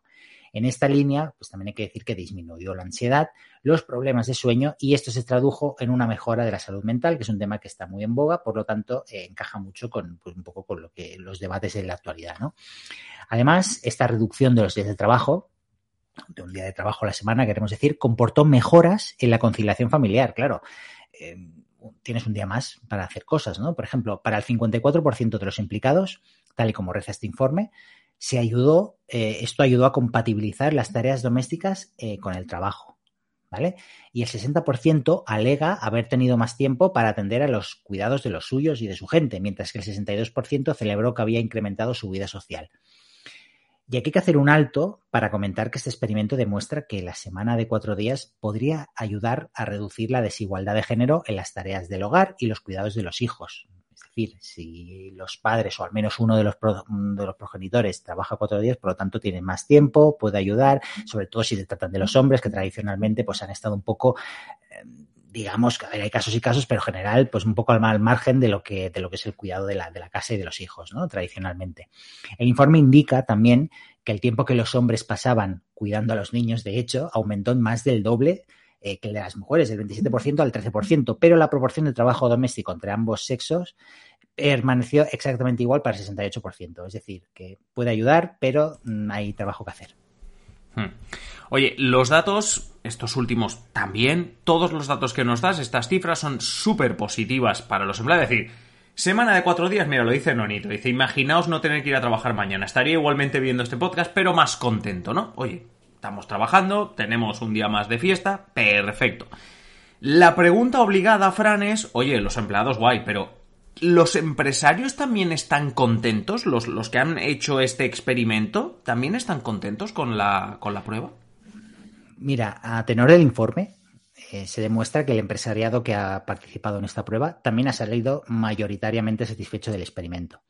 Más allá de lo que hemos dicho anteriormente sobre que la mayoría de las empresas han extendido la semana de cuatro días en su, en su calendario, es decir, siempre, que casi todas, el 56 de las 61, han mantenido este sistema y el resto lo están estudiando, ¿no?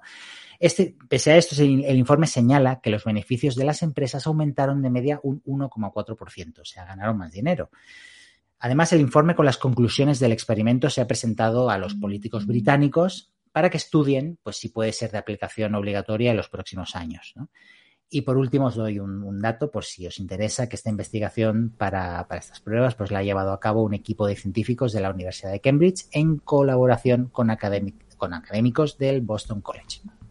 Pues oye, mm, interesante, todo de prestigio. Además, mm, las conclusiones, sobre todo para hablar de que ha triunfado, es porque, como tú nos comentas, Fran, tanto los eh, empleados como los empresarios parece que salen satisfechos. No sé, me, me pedía la palabra Noelia, no sé si es para pedirme un día de fiesta. No, no, nosotros tenemos seis días de fiesta, no me quejo. Tendríamos que trabajar tres más. Exacto, o sea, eh, en realidad, no sé, mañana, mañana hay directo otra vez. No, por favor, que, que acabas conmigo. Oye, pero con lo bien que nos lo pasamos y parece que, oye... Bueno, va, oye, coméntanos, Noelia, ¿qué querías decir? No podría ver TikTok. Em, que iba a comentar que precisamente me llama mucho la atención, eh, y esto es algo que he comentado esta semana con mis compañeros en la redacción, eh, como los periodistas nos encanta redactar estos temas, leerlos, y eh, yo lo veo, no sé cómo lo veis vosotros, pero lo veo prácticamente imposible de implementar en, en una redacción tradicional la forma de trabajar si ya es una matada en general preparar temas para findes o, ya solo el esfuerzo que te implica seguir los temas que tú sigues, eh, que el fin de semana desconectas a medias porque siempre tienes que seguir leyendo, etcétera.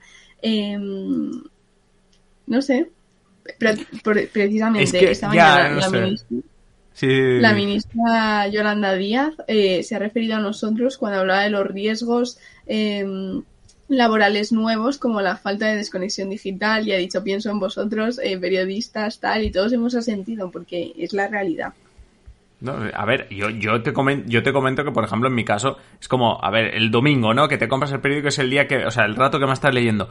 Pero claro, tú no lo lees como una persona se compra el periódico, un ciudadano y dice, ah, con el café tranquilamente, o como los que leen nuestra newsletter exclusiva para miembros, ¿no? Es como, no, yo la leo como diciendo, es que esto es mi trabajo, ¿sabes? Tengo que aprenderme lo que pone aquí, tengo que, ¿sabes? No sé, es como, estás hasta, hasta, hasta currando. Oye, antes de preguntaros, Alba y Fran, Fran, te, eh, Vixior te quiere meter en un, en un lío porque de la información que nos está pasando de ese informe, pregunta que si las empresas que participaban en ese informe eran de todos los sectores. Antes de que contestes, esto es casi como el trivial, Alba, coméntanos un poquito cómo lo ves tú lo que decía Noelia y así Frank pues eh, tiene un poquito de tiempo para responder a Vixior. Dime, dime Alba.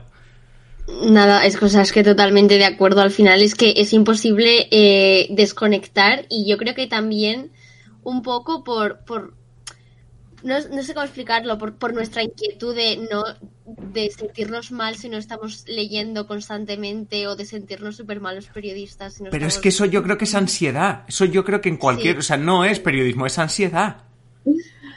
Me, me cuadra, me cuadra. es un cuadro clínico, nunca mejor dicho. ¿eh?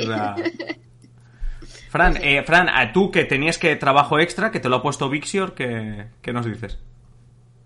A ver, no, no, no eran bares, obviamente, por ejemplo. Siempre se, se, se habla ¿no? de, de, empresas, por ejemplo, a ver, estoy en la hostelería. Eh, Noelia ha puesto el ejemplo de los periodistas, claro. Eh, al final, eh, poder hacer una jornada de cuatro días en el periodismo significa tener a muchos más periodistas, pues que pudieran hacer turnos y que ese cuarto día, que la mayoría a lo mejor hiciera fiesta, pues hubiera otro equipo que se encargara de ir los tres días, ¿no? De fin de semana. Eh, al final son recursos, ¿no? Y generalmente sí que es cierto que esta, esta, estas iniciativas, cuando, por ejemplo, Íñigo Rejón pues lo planteó hace algún tiempo, ¿no? De, implementarla en España. Creo que hay alguna empresa en España, no sé si en Canarias, que lo había puesto en marcha y que les iba relativamente bien. Estamos hablando de empresas de formato oficina, por ejemplo, ¿no? De gente que, que va a un lugar de trabajo a hacer un trabajo con ordenadores y que no es em, no, no, no son, por ejemplo, no, no, no es un servicio público que a lo mejor pueda necesite recoger la basura diariamente. Pongo un ejemplo, ¿no? Por lo tanto, sí que es cierto que depende del sector, es más complicado eh, poder implementar esta jornada, esta semana laboral, de esta semana de cuatro días laborales, ¿no? Al final entiendo que aquí entran en juego los turnos. De hecho, en este estudio las empresas eh, no, no era que todas empezaran a trabajar los trabajadores el lunes y acabaran el jueves. Había quien trabajaba el viernes, pero luego no trabajaba el lunes, por ejemplo. Un poco cada una se la montaba eh, según su, su, su, su, tipo de, de, a lo que se dedicaba, ¿no? Y supongo que esto, pues, eh, claro, es, es, difícilmente aplicable según qué empresas. Estoy pensando ahora mismo, por ejemplo, servicios públicos indispensables, ¿no? Sí. O, o, meter a más gente, más manos, no sé. Claro, al final sí, claro. En un hospital tú no puedes parar el hospital, necesitarás más gente para cubrir que la gente trabaja un día menos. El enfermero no trabaja el viernes, claro. Claro, ¿no? Y al final, o, cosas como la, la, conexión, la, estar en conexión constante, como estaban diciendo Noel y Alba, que nos dice Pedro también en, eh, en el chat, que apunta una frase, la típica, pero una frase que es cierta, ¿no? De hay que trabajar, o sea, hay que, hay que trabajar para vivir y no al contrario, ¿no? O sea, ya no es trabajar cuatro días, que por lo menos no trabajes, no tengas esa conexión, esa conexión eh, constante. Sigo, ah, sí, mira, no, Nonito que nos comenta cuando, cuando tú decías, Noelia, ¿no? Lo de que mejor no seguir trabajando o que no te pusiese más trabajo. Dice Noelia siendo el meme de un descansito que llevamos un trote. te vas a hacer memes, te vamos a hacer muchos memes. Por cierto, el propio Nonito diciendo que Yolanda Díaz haga obligatoria la jornada de cuatro días y gana las elecciones. Oye, eh, en, realidad, o sea, lo, voy a preguntar así en el chat y a vosotros. Encuesta rapidísima, ¿sí o no? Si Yolanda Díaz sale mañana, algo tan populista como esto, venga, obligatorio jornada de cuatro días, ¿gana las elecciones? A ver, ahora mismo es obligatoria la jornada de ocho horas. Yo lo dejo ahí. Venga, buenas noches. Venga, buenas noches. lo dejo ahí. En el chat eh, sí es, ¿eh? eh hostia, y Daniel, no sería lo más populista de su programa. bueno. Eh, oye, Daniel, Daniel, te podemos llamar, te podemos llamar nuestro, nuestro liberal de confianza. no sé, a partir de ahora. De, nuestro liberal de cabecera. Nuestro liberal de cabecera. Bueno, se ha reído, supongo que le ha sentado bien. Bueno. Eh, hombre, a ver, Nonito dice, cuando, cuando ha dicho Noelia eso, dice Nonito. Noelia cogió el micrófono y lo tiró al suelo, ha hecho un mic drop, en plan. Con lo de las ocho horas ha dicho, venga, hasta mañana. Hombre, sobre la pregunta que hacías de Díaz respecto a la jornada de, bueno, la, los cuatro días, a ver, mm, claro, tanto mayoría absoluta no lo sé, pero a ver, sería... Dependería un si la ganaba, ¿eh? o si lo implementaría. Es decir, prometerlo, prometer la luna, ¿no? Pero si lo implementas y, no sé, pues a ver... Bueno, creo cuidado que, aquí está la trampa. ¿no? Pero bueno. Nonito ha dicho ganar las elecciones. Ah, el día uno en la Moncloa y ya... Nigel mm. Farage el día después del Brexit dijo, mm, no, a mí esto de los millones que van a ir al sistema de, salud... yo no he dicho nunca, claro. Control Z, ¿eh? O sea, Nigel Farage es el rey del Control Z. Por eso. Eh, Nonito, yo no le pido la luna, le pido no trabajar los viernes. Alba, ¿tú, Alba, ¿tú qué opinas? Pues es que no lo sé, es que es lo que estábamos hablando, me parece muy difícil de implementar, entonces pues bueno, pues por, prometer que prometa. claro que sí, hombre. Era por prometer. Oye, Señora gratis. Te, digo una cosa, ¿y tú sabes la de programas que dedicaremos a promesas electorales? Pues sí. Ya está. Frank, ¿qué ibas a decir? Que, por ejemplo, a ver, que esto es por hacer el típico comentario de ya, ya abro el listo. pero, por ejemplo, hace 100 años cuando, ah, o más, cuando se... hace 100 años, Frank, ¿qué, pasó hace 100 años? Porque cuando intentaban implementar la jornada de 8 horas, ¿no? Pues había también resistencias, incluso por parte de los, domingos, por ejemplo, cuando se, estableció pues domingo como un día festivo en general, ¿no? Pues había trabajadores que no querían, porque decías que es un día que pierdo de pagar. Quiero decir que todos los cambios al principio pues sí que generan un, una como una incertidumbre, ¿no? Y que ahora puedes que estemos en este en este punto, ¿no? Pero bueno, a ver, que no niego que sea difícil de implementar tal y como con, están montadas las cosas actualmente, pero solo recordar que a veces los cambios pues conllevan estas incertidumbres, ¿no? Pues Ariana, desde el chat dice, es verdad, y lo refuerza con un Fran tiene razón. Toma. Is right. bueno, Alba, que ibas a, ibas a comentar algo antes de, antes de cerrar el tema. No, no sé ah. lo que he dicho, pero ah, no, era importante. Vale. Big Short, también te apoya. Y vamos, vamos con Daniel, que normalmente lo dejamos como ahí aisladito. Dice, yo creo que sí se podría implantar para trabajos de oficina. Ni Dios es productivo ocho horas en un trabajo de este tipo. Bueno, claro, es que, a ver, atención, son dos cosas diferentes. Una cosa es trabajar cuatro días y otra cosa son las horas que trabajas cada día. Claro. O sea, no estamos diciendo que en España de repente tampoco se trabaje en ocho horas. O sea, a lo mejor puedes trabajar ocho horas, pero en vez de cinco días a la semana, cuatro, ¿eh? Pero bueno, ya es un poco... Dos horas más al día, claro. Metemos las 40 en cuatro días. bueno, si no, mira, como dice Vixior, hablamos con las Big Four, que últimamente han estado han estado de moda precisamente porque eso de las 40 horas, eso de las 40 horas yo creo que le dijeron al, al de al de al de inspección de trabajo, pero eso era solo una recomendación, ¿no? ¿Sabes como las señales de tráfico que te recomiendan la velocidad, que no es obligado? Pues yo creo que ellos son, tienen la señal cuadrada del 40 como diciendo, no, no, perdona, esto es una recomendación, lo de los 40. Bueno, oye, eh, que está bien, está bien el debate y veremos si, si, se puede implantar o no. Aquí en Simple Política lo estamos implantando más que, más que en otros sitios. No tendrá ninguna queja Noelia sobre las ocho horas diarias y los cuatro días, los cuatro días de, de jornada. Lo vamos a dejar aquí porque hasta aquí era el aperitivo. Vamos una hora y media de programa con el aperitivo. Realmente eh, llega ahora el momento crucial en el que yo pongo la sintonía, no digo una, la sintonía en el chat además ponéis los nuevos emojis que tenéis. Por cierto, hablando de emojis, para las donaciones de bits, os dije, os prometí que traería un, eh, un GIF nuevo, así que si hacéis donaciones de bits, que sepáis que hay emoji nuevo, hay, hay GIF nuevo. Me ponéis los emojis del trivial, yo tiro la sintonía y empezamos. Bye.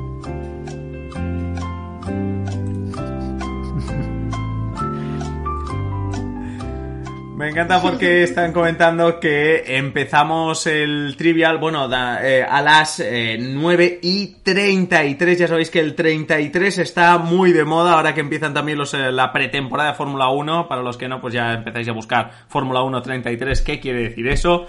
Eh, ¿cómo, se nota, ¿Cómo se nota que Daniel no, no, no, vive en la hora peninsular? Porque dice a las 20.33 empieza el trivial. Bueno, eso será tu opinión y tu hora, Daniel. Para nosotros tenemos es un poquito fans internacionales. Tenemos fans, internacionales. Que me ha hecho gracia porque he tenido que consultar ahora. Digo, mm, no sé qué está pasando. Hay mucho delay en el, en el chat, si, si es así.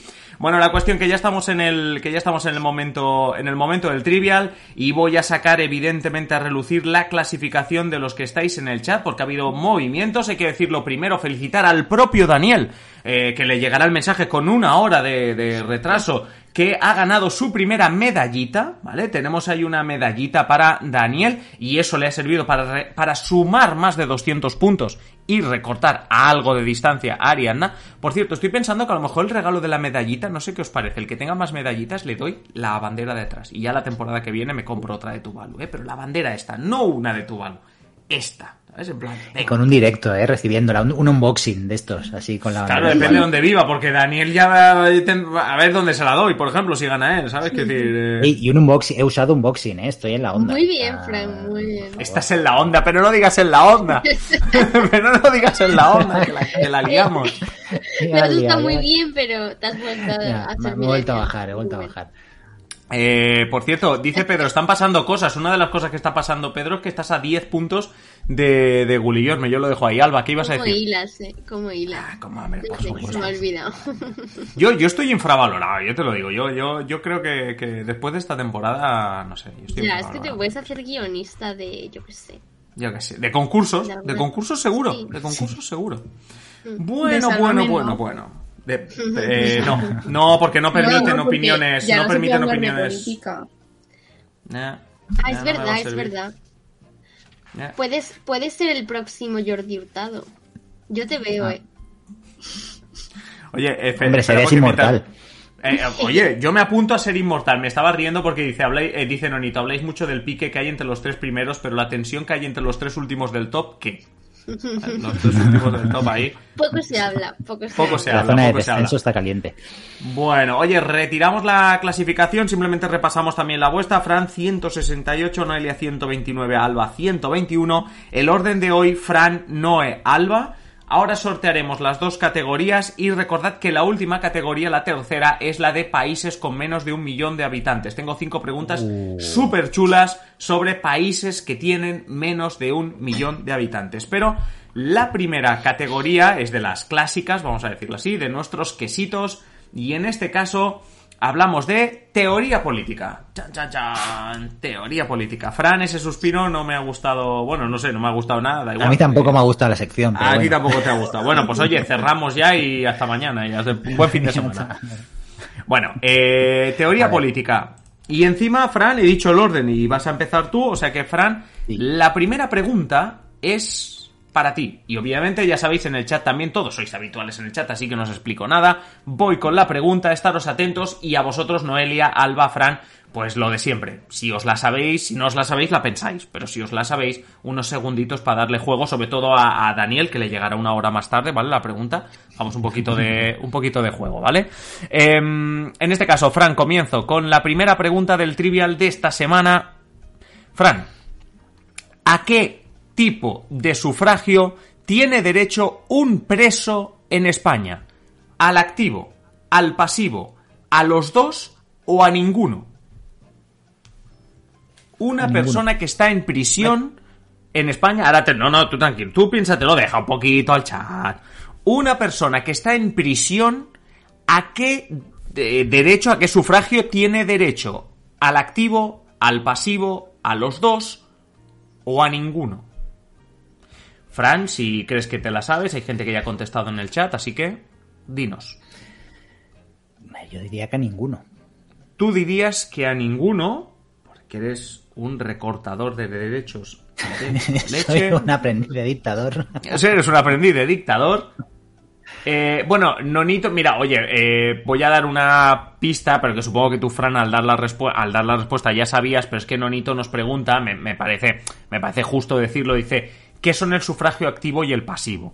El sufragio activo es tu derecho a votar, porque eres activo, porque vas al colegio electoral a votar, y el sufragio pasivo es derecho a que te voten, porque eres pasivo, es decir, tú estás esperando votos, por decirlo así. Es decir, sufragio activo sería que el preso tiene derecho a votar a alguien, sufragio pasivo sería que el preso tiene derecho a presentarse en una lista electoral. Y le he preguntado a Fran por los dos, si tiene derecho a los dos también o a ninguno. Y eh, mira, ya está, el emoji de momento profe. Pues sí, momento profe, porque me preguntáis, porque tenéis dudas, y momento profe. Fran dice que a ninguno, y yo le digo que es incorrecto, entonces el rebote va para Noelia. Por dos puntos, Noelia, ¿a qué sufragio tiene derecho un preso en España? ¿Activo, pasivo, los dos o ninguno? Al activo. Al activo. Al activo. La respuesta es correcta. La respuesta Pensaba es correcta. que ibas a decir que no, digo entonces. La respuesta es correcta. Dice Ariana, dice Ariana que todo depende de la condena. No. Otra cosa es la inhabilitación. Tú puedes tener una pena de inhabilitación de estar fuera de la prisión, pero inhabilitado para un cargo público. Pero si estás en prisión, si estás cumpliendo pena de prisión, sea por delito de sangre, o sea, por delito de lo que sea, tú a lo que tienes es derecho a votar, pero no puedes presentarte a las elecciones. Dime, Fran. ¿Y esos votos a qué de circunscripción van? A la suya, ¿no? A la, me parece que es, ahora mismo me pillas, no sé si a la de la prisión o a la en que estés empadronado. Ahora mismo me pillas. yo creo que a la prisión. Yo, yo creo que a la... Ah, la empadronado. Ah. Que a lo mejor es la misma, ¿eh? pueden coincidir, ¿eh? No sé, lo em, podemos investigar porque igual votan por correo o así. Pero no me sorprendería que hubiese una mesa eh, ya, de prisiones. Pero sí que sería raro porque hay, o sea, hay mucha población concentrada. Al final, si no, un diputado estaría representando una cárcel. Por cierto, por cierto, por un, se abre un debate en el chat, tengo que aclararlo. Estamos hablando de condena firme. Prisión preventiva te permite hacer lo que... No sé decir lo que te dé la gana. ¿Vale? Eh, lo digo, bueno, porque hay aquí ahora debate en el, en el chat, pero, pero sí, sí, o sea, em, hablamos de una condena firme y, bueno, hablando, por ejemplo, ahora estaban comentando también el tema de los presos eh, del Prusés. Uriel Junqueras, por ejemplo, no se podrá presentar a un cargo público hasta 2031, ¿vale? Esto sobrevino a la sentencia, es decir, a la sentencia que hubo mm, eh, por el juicio del Prusés, lo digo porque es a partir de la sentencia a partir de la cual ya no se podían presentar, porque está, simplemente que, sepamos eso, porque había también una, un recurso, etcétera, etcétera. Pero la cuestión, como, como bien ha acertado Noelia, es el activo. Oye, seguimos adelante, no me enrollo, no me enrollo más. Nos vamos con la pregunta que te toca a ti, Noelia, por si quieres hacer ya otro pleno y hacer un 2 más 3. Joder, con los momentos, profe, no sé para qué os regalo este emoji, me lo estáis soltando todo el rato. Eh, bueno, la cuestión, em, en este caso para Noelia. Noelia, ¿Con qué índice se mide y se compara la desigualdad interna de los países? Si te la sabes, dos segunditos, tres segunditos, ¿vale? Vixio se lo está pasando genial con el emoji de momento profe, menos mal que no se gasta, esto no lo podéis usar tantas veces como queráis. Hay mucha gente ya contestando en el chat, así que Noelia, mm, si tienes una respuesta. El índice Gini el índice de Gini que te permite hacer un 2 más 3. Correcto, el índice de Gini es el índice que nos permite medir la desigualdad en un país, eh, la desigualdad interna en un país. Correctísimo. Esta era la segunda pregunta de teoría política. La tercera corresponde a Alba. Yo no le quiero meter presión a Alba, pero la verdad que en esta me pasé de fácil. Considero que esta me pasé, me pasé de fácil. Dice Daniel, presión para Alba. Bueno, Daniel, la presión para Alba la que tú le metes cada semana en el chat, ¿no? Cada vez que. Totalmente. O sea, pray for me. pray, for Alba. Todos mis puntos a Frank.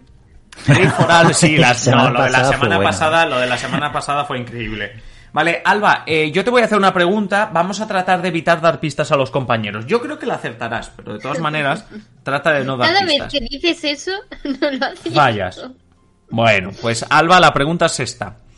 Tras el rey y el presidente del gobierno, ¿quién es la tercera autoridad de España? Tras el rey y el presidente del gobierno, ¿quién es la tercera autoridad del país? ¿Quién es la tercera autoridad de, España? Estoy haciendo dos veces la pregunta para que el chat también vaya contestando. La verdad que aquí hay gente rapidísima contestando, así que Alba, ¿Tú qué opinas? Lo digo ya. Sí. El, presidente del Congreso.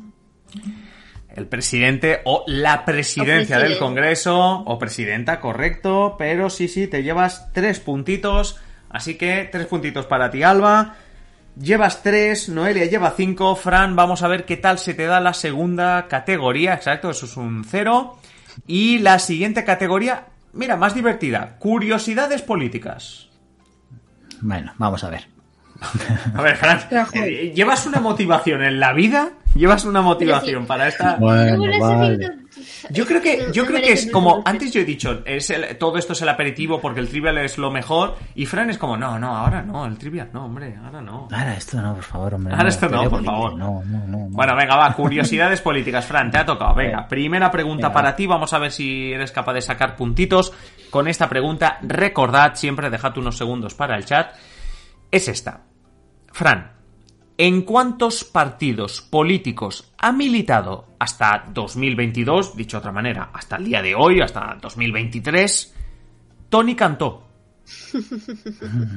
¿En cuántos partidos políticos ha militado hasta hoy Tony Cantó? Hay respuestas en el chat, sigue habiendo respuestas en el chat, pero bueno, tú, tú ves pensándolo si quieres y te puedes lanzar con un número. Recuerda que la primera respuesta es la que vale, ¿vale? Recuerda que la primera respuesta es la buena. Dime. Yo diría que en tres. Tú dirías que en tres y la respuesta, Fran, es incorrecta. Noelia, tu turno. Hmm. Hmm, iba a decir tres. Ese hmm es que iba a decir tres. Es que lo de Milita, claro. ¿En cuántos partidos políticos ha militado hasta, hasta el día de hoy Tony Cantó? Es que no tengo muy clara su situación actual. ¿eh? Bueno, yo había puesto, yo había puesto en la pregunta, como si fuese esto un trivial de verdad, hasta 2022 para hacerlo todo muy oficial. Es decir, hasta el 31 de diciembre de 2022, ¿en cuántos partidos políticos había militado o ha militado Tony Cantó? Nonito apunta, él tampoco tiene claro su situación actual. Voy a decir cuatro.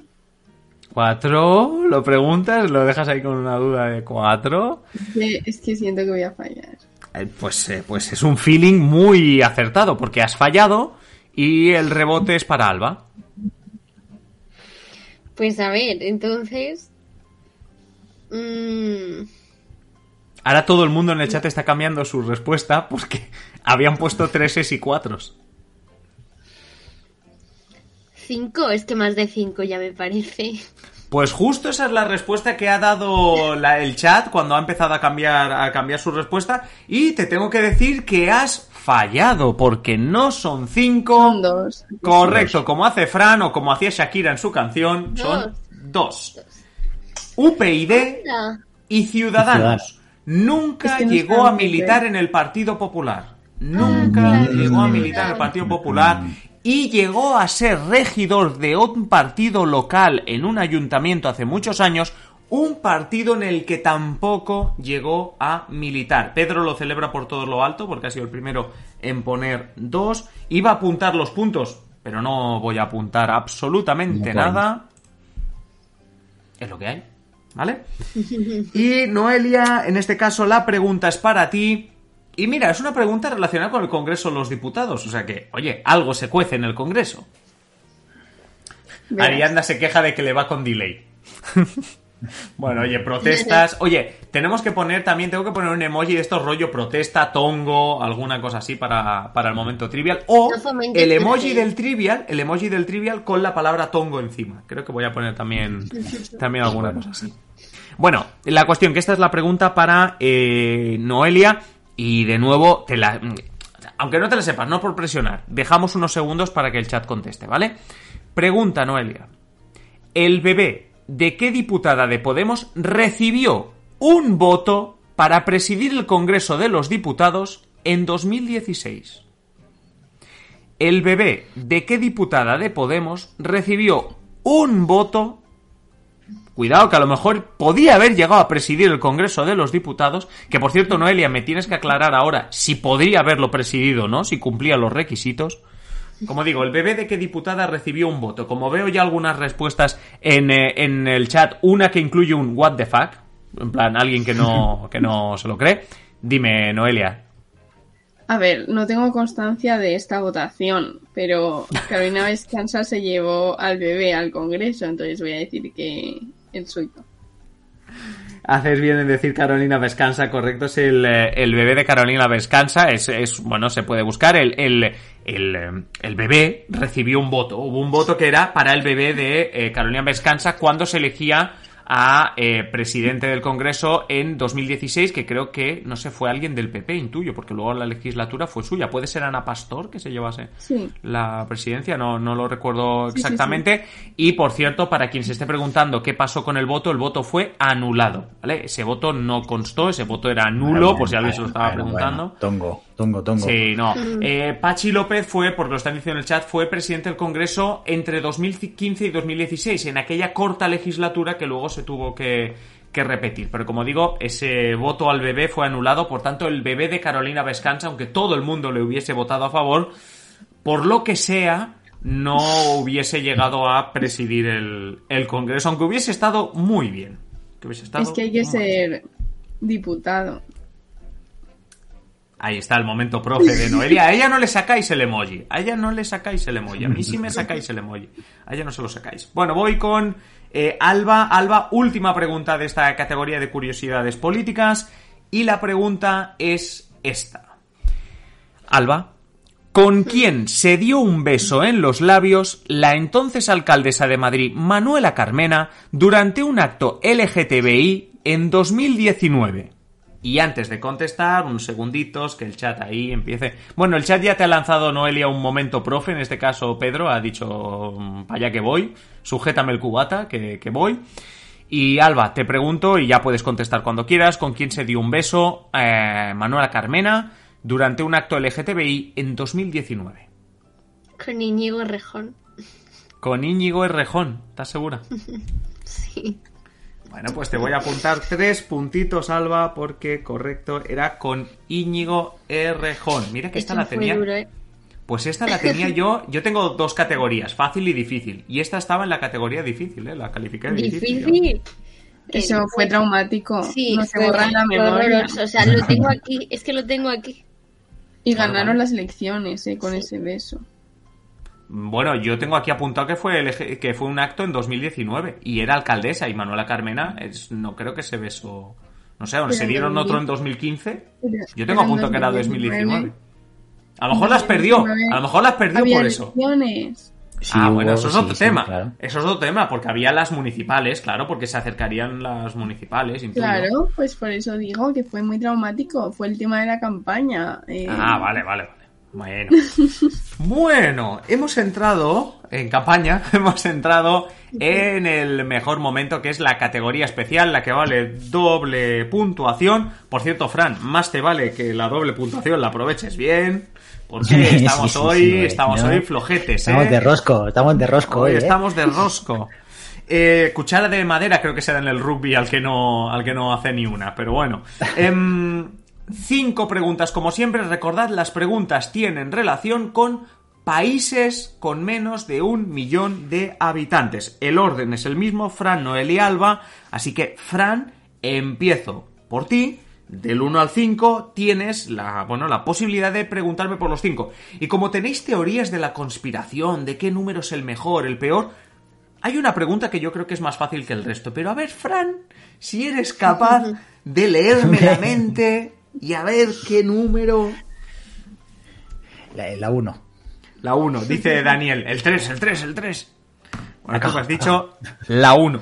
Pues Fran, te voy a decir una cosa. Creo que esta es la fácil. Vámonos.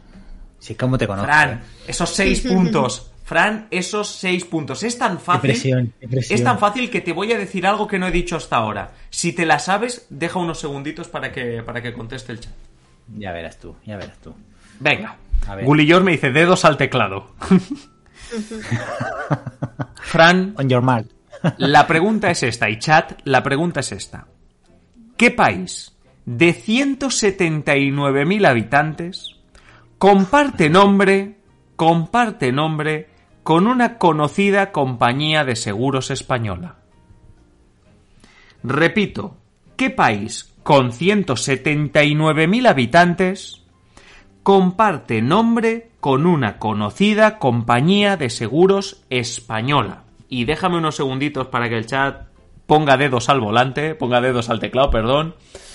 Estamos, vemos algunas, algunas respuestas. Por cierto, yo empiezo a pensar, sí, que Pedro de verdad tiene el wifi a tope, porque es el que va contestando primero a todas. No sé qué le pasa hoy a Pedro, pero ha visto peligrar ahí que se le escapan puntos o algo.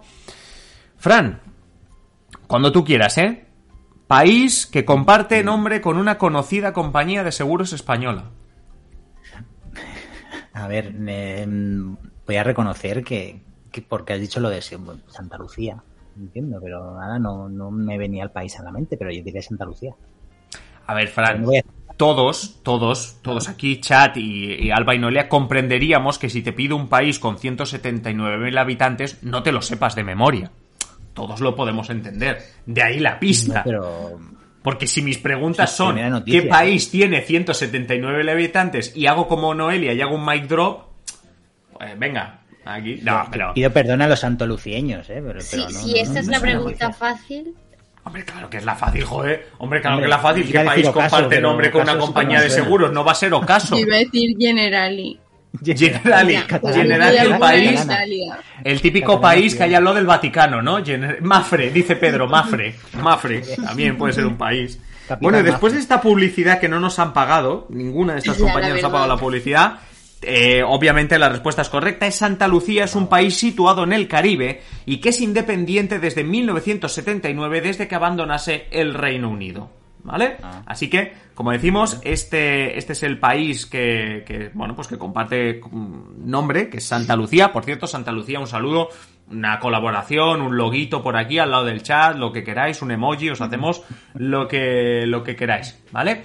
Eh, Vámonos ahora, el turno, siempre me pierdo con estas cosas. El turno es para Noelia. Para Noelia, correcto. Noelia, pues mira, te han quitado el 1. También léeme la mente cuál puede ser otra pregunta. De la 2 a la 5. No sé si hacer caso a Dani o, o seguir mi criterio de tirar siempre por la 2. A ver, yo, yo, vamos, no, bueno, claro, Dani tampoco me ve haciendo las preguntas, entonces no sé, a lo mejor tiene alguna, ¿sabéis esa gente que cree, no sé si se llama así, numerología, ¿no? La gente que cree en los números, que los números tienen un significado, no sé si, bueno, no, no sé qué significado tiene el 2, no sé qué significado tiene el 3, eh, o sea, realmente. y aquí, una pista, Noelia, una pista. Winston Churchill no es la respuesta a ninguna. ya te voy avisando. Francia. Será Rajoy. Bueno, Francia, Francia no entraría entre los países con menos de un millón de habitantes, es cierto, correcto. Gulillor me dice un pato, no sé a qué viene el pato, me he perdido algo en el chat, dice un pato, no sé. Bueno, eh, en este caso, Noelia. La 3, al final te decantas por la 3. No vas a, a la 2, que sería la, vieja confiable, y te vas a la 3. Si fallo, pues le echaré la culpa a Dani. Ah, eso por supuesto. Y le quitamos los 200 puntos que lleva Dani en el chat, te, los damos a ti. Vale. Me parece estupendo. Te parece estupendísimo. Muy bien. Oye, mira, te doy una, buena noticia. Has elegido una pregunta que tiene eh, cuatro opciones. ¿Qué dices? Bueno, ya, ya partes con un 25... Esa descarga el, descarga, el diablo. Sí, son peores. Bueno. Y además te voy a dar otra buena noticia. Es una pregunta que habla de Tuvalu. Esto, esto mola. Esto mola. Esta es la pregunta, Noelia y chat. Sin contar la ciudad del Vaticano, Tuvalu es el país independiente con menos habitantes del mundo. Pero la pregunta, Noelia, es ¿cuántos habitantes tiene aproximadamente? Cuatro opciones. 5.000, 8.000, 11.000 o 15.000. Repito, si quitamos a la ciudad del Vaticano, Tuvalu es el país independiente con menos habitantes del mundo. Pregunto, ¿cuántos son aproximadamente? ¿5.000, 8.000, 11.000 o 15.000? Noelia. Voy a decir 11.000. Vas a decir 11.000. Voy a contar las estrellas. No, estrellas no hay tantas. Eh, vamos a mirar el chat. En el chat parece que hay unanimidad en este tema, así que te tengo que dar la razón. Porque en el último censo Tuvalu tenía 11.287 habitantes. Así que 6 puntazos que suma Noelia, que hoy está on fire. Hoy Noelia está. Por cierto, Noelia, ¿te los apunto a ti o se los apunto a Daniel? No, no, a mí, a mí. Ah, vale, vale, no, no. Méritos propios. No hay problema. Sí que es verdad que ahora, ahora, leyendo algún comentario en el chat, es verdad que hoy son preguntas muy de Google, ¿eh? O sea, hoy rápidamente Google os puede, os puede ayudar. Em, bueno, pues me queda Alba, nos queda la última pregunta. Yo sabéis que siempre leo todas las preguntas, pero la última que vale puntos nos queda con Alba, que tiene la 2, la 4 o la 5. Venga, la 5, que es mi número favorito. Venga, la 5. Vale. Pues. mira, Daniel, Daniel te envía dos emojis de trivial y te dice: Venga, Alba, ánimo. Gracias, gracias. bueno, pues Alba, esta pregunta es para ti. Esta no tiene opciones, ¿vale? Esta te la suelto así tal como viene. No tiene opciones. Alba, ¿qué país europeo, qué país europeo tiene una mayor densidad de población? ¿Qué país europeo tiene una mayor densidad de población? No hablamos del país europeo con más habitantes, ni del país europeo con menos habitantes, hablamos del país europeo con una mayor densidad de población. Y la pongo sin opciones para que sobre todo en el chat os tiréis todos los triples que consideréis oportunos. Y Alba también lo va a hacer, por supuesto. Alba, Alba, una cosa, una cosa. dos cosas. La primera, la primera respuesta es la que vale. Y si estás entre tres opciones, trata de no ayudar al resto. Ya, ya. Es que. Es que, es que jo, jo. Mm. Ay, es que tengo dos que es que puede ser cualquiera. Y ahora no es ninguno, te imaginas. Mientras sea europeo, eh, ¿sabes? Mientras no me digas eh, Túnez. No. A ver. Voy, voy a decir Mónaco, pero es que no va a ser. Es que ahora me gustaría preguntarle cuál es la otra opción para así ayudar al resto de compañeros. ¿Cuál era la otra? Es que yo sé no, cuál es. ¿Cuál era la otra? ¿Qué, qué, qué, qué cabroncete? Jolín.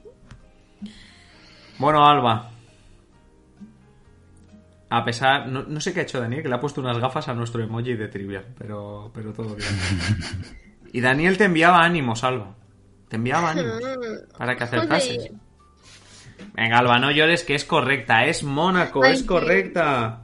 Es correcta, seis puntitos para ti. Mónaco tiene 19.500 habitantes por kilómetro cuadrado. El país más pequeño y a la vez con menos habitantes es, es eh, el Vaticano, pero ya sabéis que si no superas los 800 habitantes, es complicado que tengas más de 800 habitantes por kilómetro cuadrado. Así que, Alba, en este caso, toda la razón, 19.500. Ahora que ya sabes que está correcta, ¿cuál era la otra opción? Liechtenstein. También lo han puesto en el chat, ¿eh? lo de lo de Liechtenstein. Eh, dice Gulli Yorme que también estaba sufriendo por ti, ¿eh? Y Vixion habla de Team Alba. Oye, esto de Team Alba me recuerda que tengo, a que tengo unos emojis preciosos que a lo mejor la semana que viene traemos. ¿Quién ha dicho Team Alba? Eh, lo ha dicho Vixior. Oh, gracias, Vixior. A lo mejor traemos unos emojis bonitos la, semana que viene. Oye, os hago las otras dos preguntas, ¿vale? Para, para cerrar, va. Venga, estas ya no cuentan para puntos, ¿eh? Pero la segunda pregunta era, sin contar al Vaticano, ¿cuál es el país europeo con menos habitantes? Ya hemos dicho Tuvalu. En Europa, si no contamos al Vaticano, ¿cuál es el eh, país europeo con menos habitantes? ¿Cuál diríais que es? Montenegro. San Marino. Montenegro, dice Noelia. San Marino. es grande, tía. Liechtenstein. Palmar, Palmar. Eh, Liechtenstein, Liechtenstein, San Marino. San Marino, correcto. San Marino, a la mitad de su población Eurovisión. San Marino, 33.500 habitantes. Por cierto, eh, no sé quién era que pedía. Vive, más gente en mi barrio.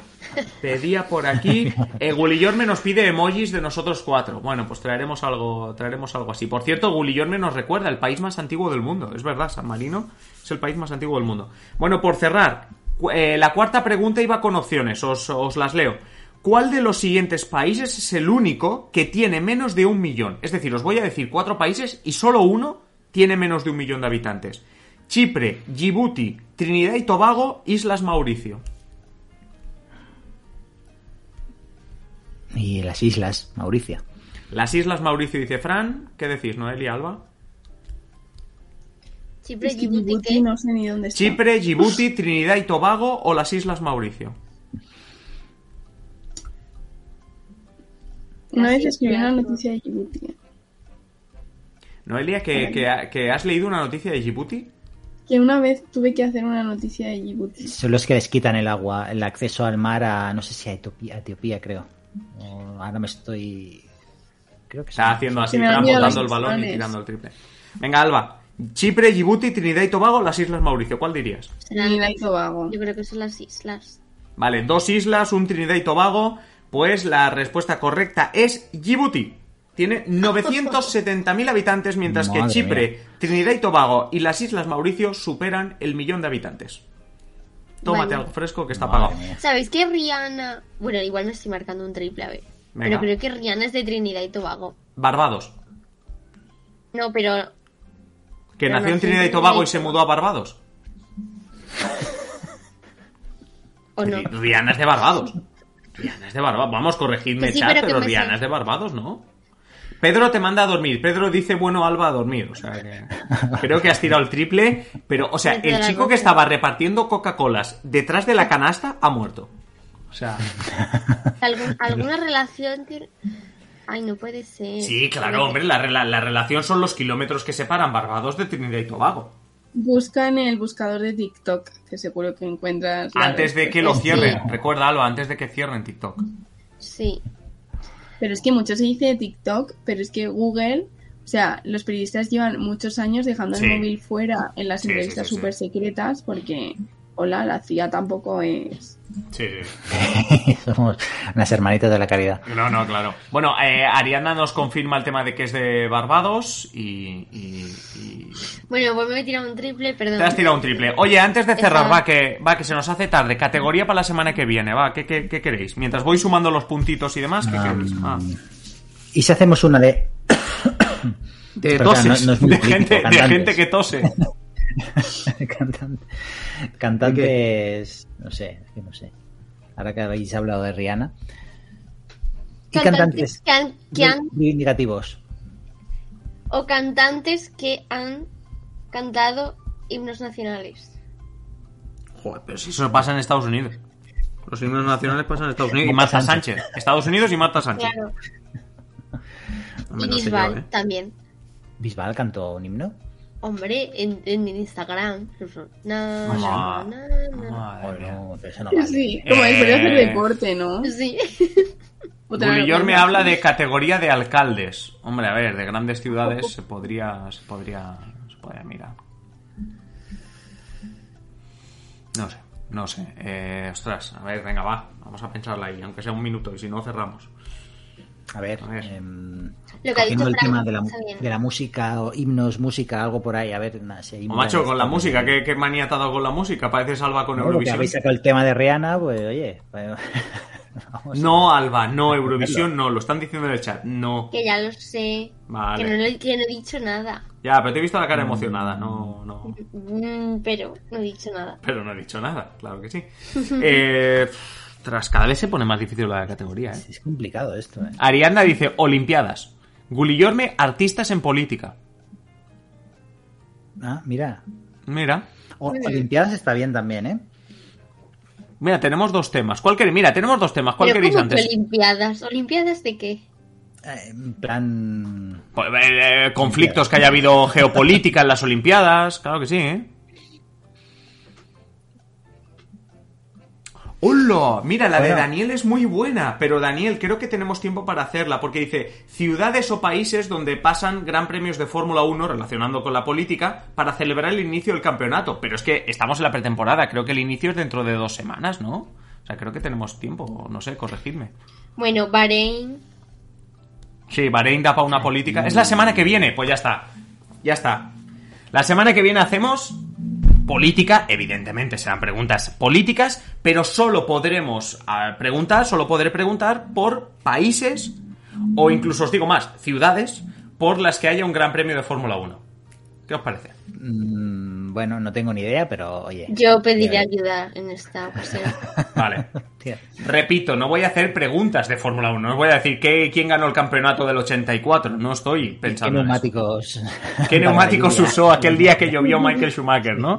No, no, no, no se trata de eso. Pero me parece, me parece gracioso, me parece interesante. Pero, por cierto, eh, eh, eh, los que habéis dicho, lo de las Olimpiadas, lo de los artistas en política, por supuesto nos lo guardamos y así la semana que viene no tardaremos tanto, tanto en decidir. Oye, también que sepáis que eso también, también mola, porque así tardamos menos en decidir. Pero bueno, oye, eh, muchas gracias sobre todo por las ideas que nos dais y muchas gracias por, por todo. Aquí lo están celebrando a lo grande. Eh, Daniel ya está escribiendo hasta en mayúsculas. Eh, no sé, o sea, aquí ya la emoción, la emoción es máxima. Pero bueno, todo esto lo dejamos para la, para la semana que viene. Muchísimas gracias, por supuesto, a todos los del chat y evidentemente Noelia, Fran, Alba, que os espero la semana que viene. Aunque no tengáis ni idea de Fórmula 1, veniros que os prometo ser, eh, ser mm, bueno, pues ser benevolente con las preguntas. Bueno, yo sé lo que es una pole. Yo he visto mucha pues, Fórmula 1. Pues eh, chicos, me lo estoy poniendo a huevo. Al final van a ser preguntas de Fórmula 1, ¿eh? Oye, eh, sé, me lo estoy poniendo ya... Vamos, nada, nada, pues al final va a ser eso, ¿eh? Al final se va a quedar esto en, en, en preguntas de Fórmula 1. Bueno, sea como sea, eh, la semana que viene lo, descubriremos, así que os esperamos la semana que viene. Como digo, Noelia, Fran, Alba, a vosotros también os espero. Y nada, un saludito a todos y nos vemos la semana que viene. Hasta luego. Adiós, adiós. Chao, chao. Adiós.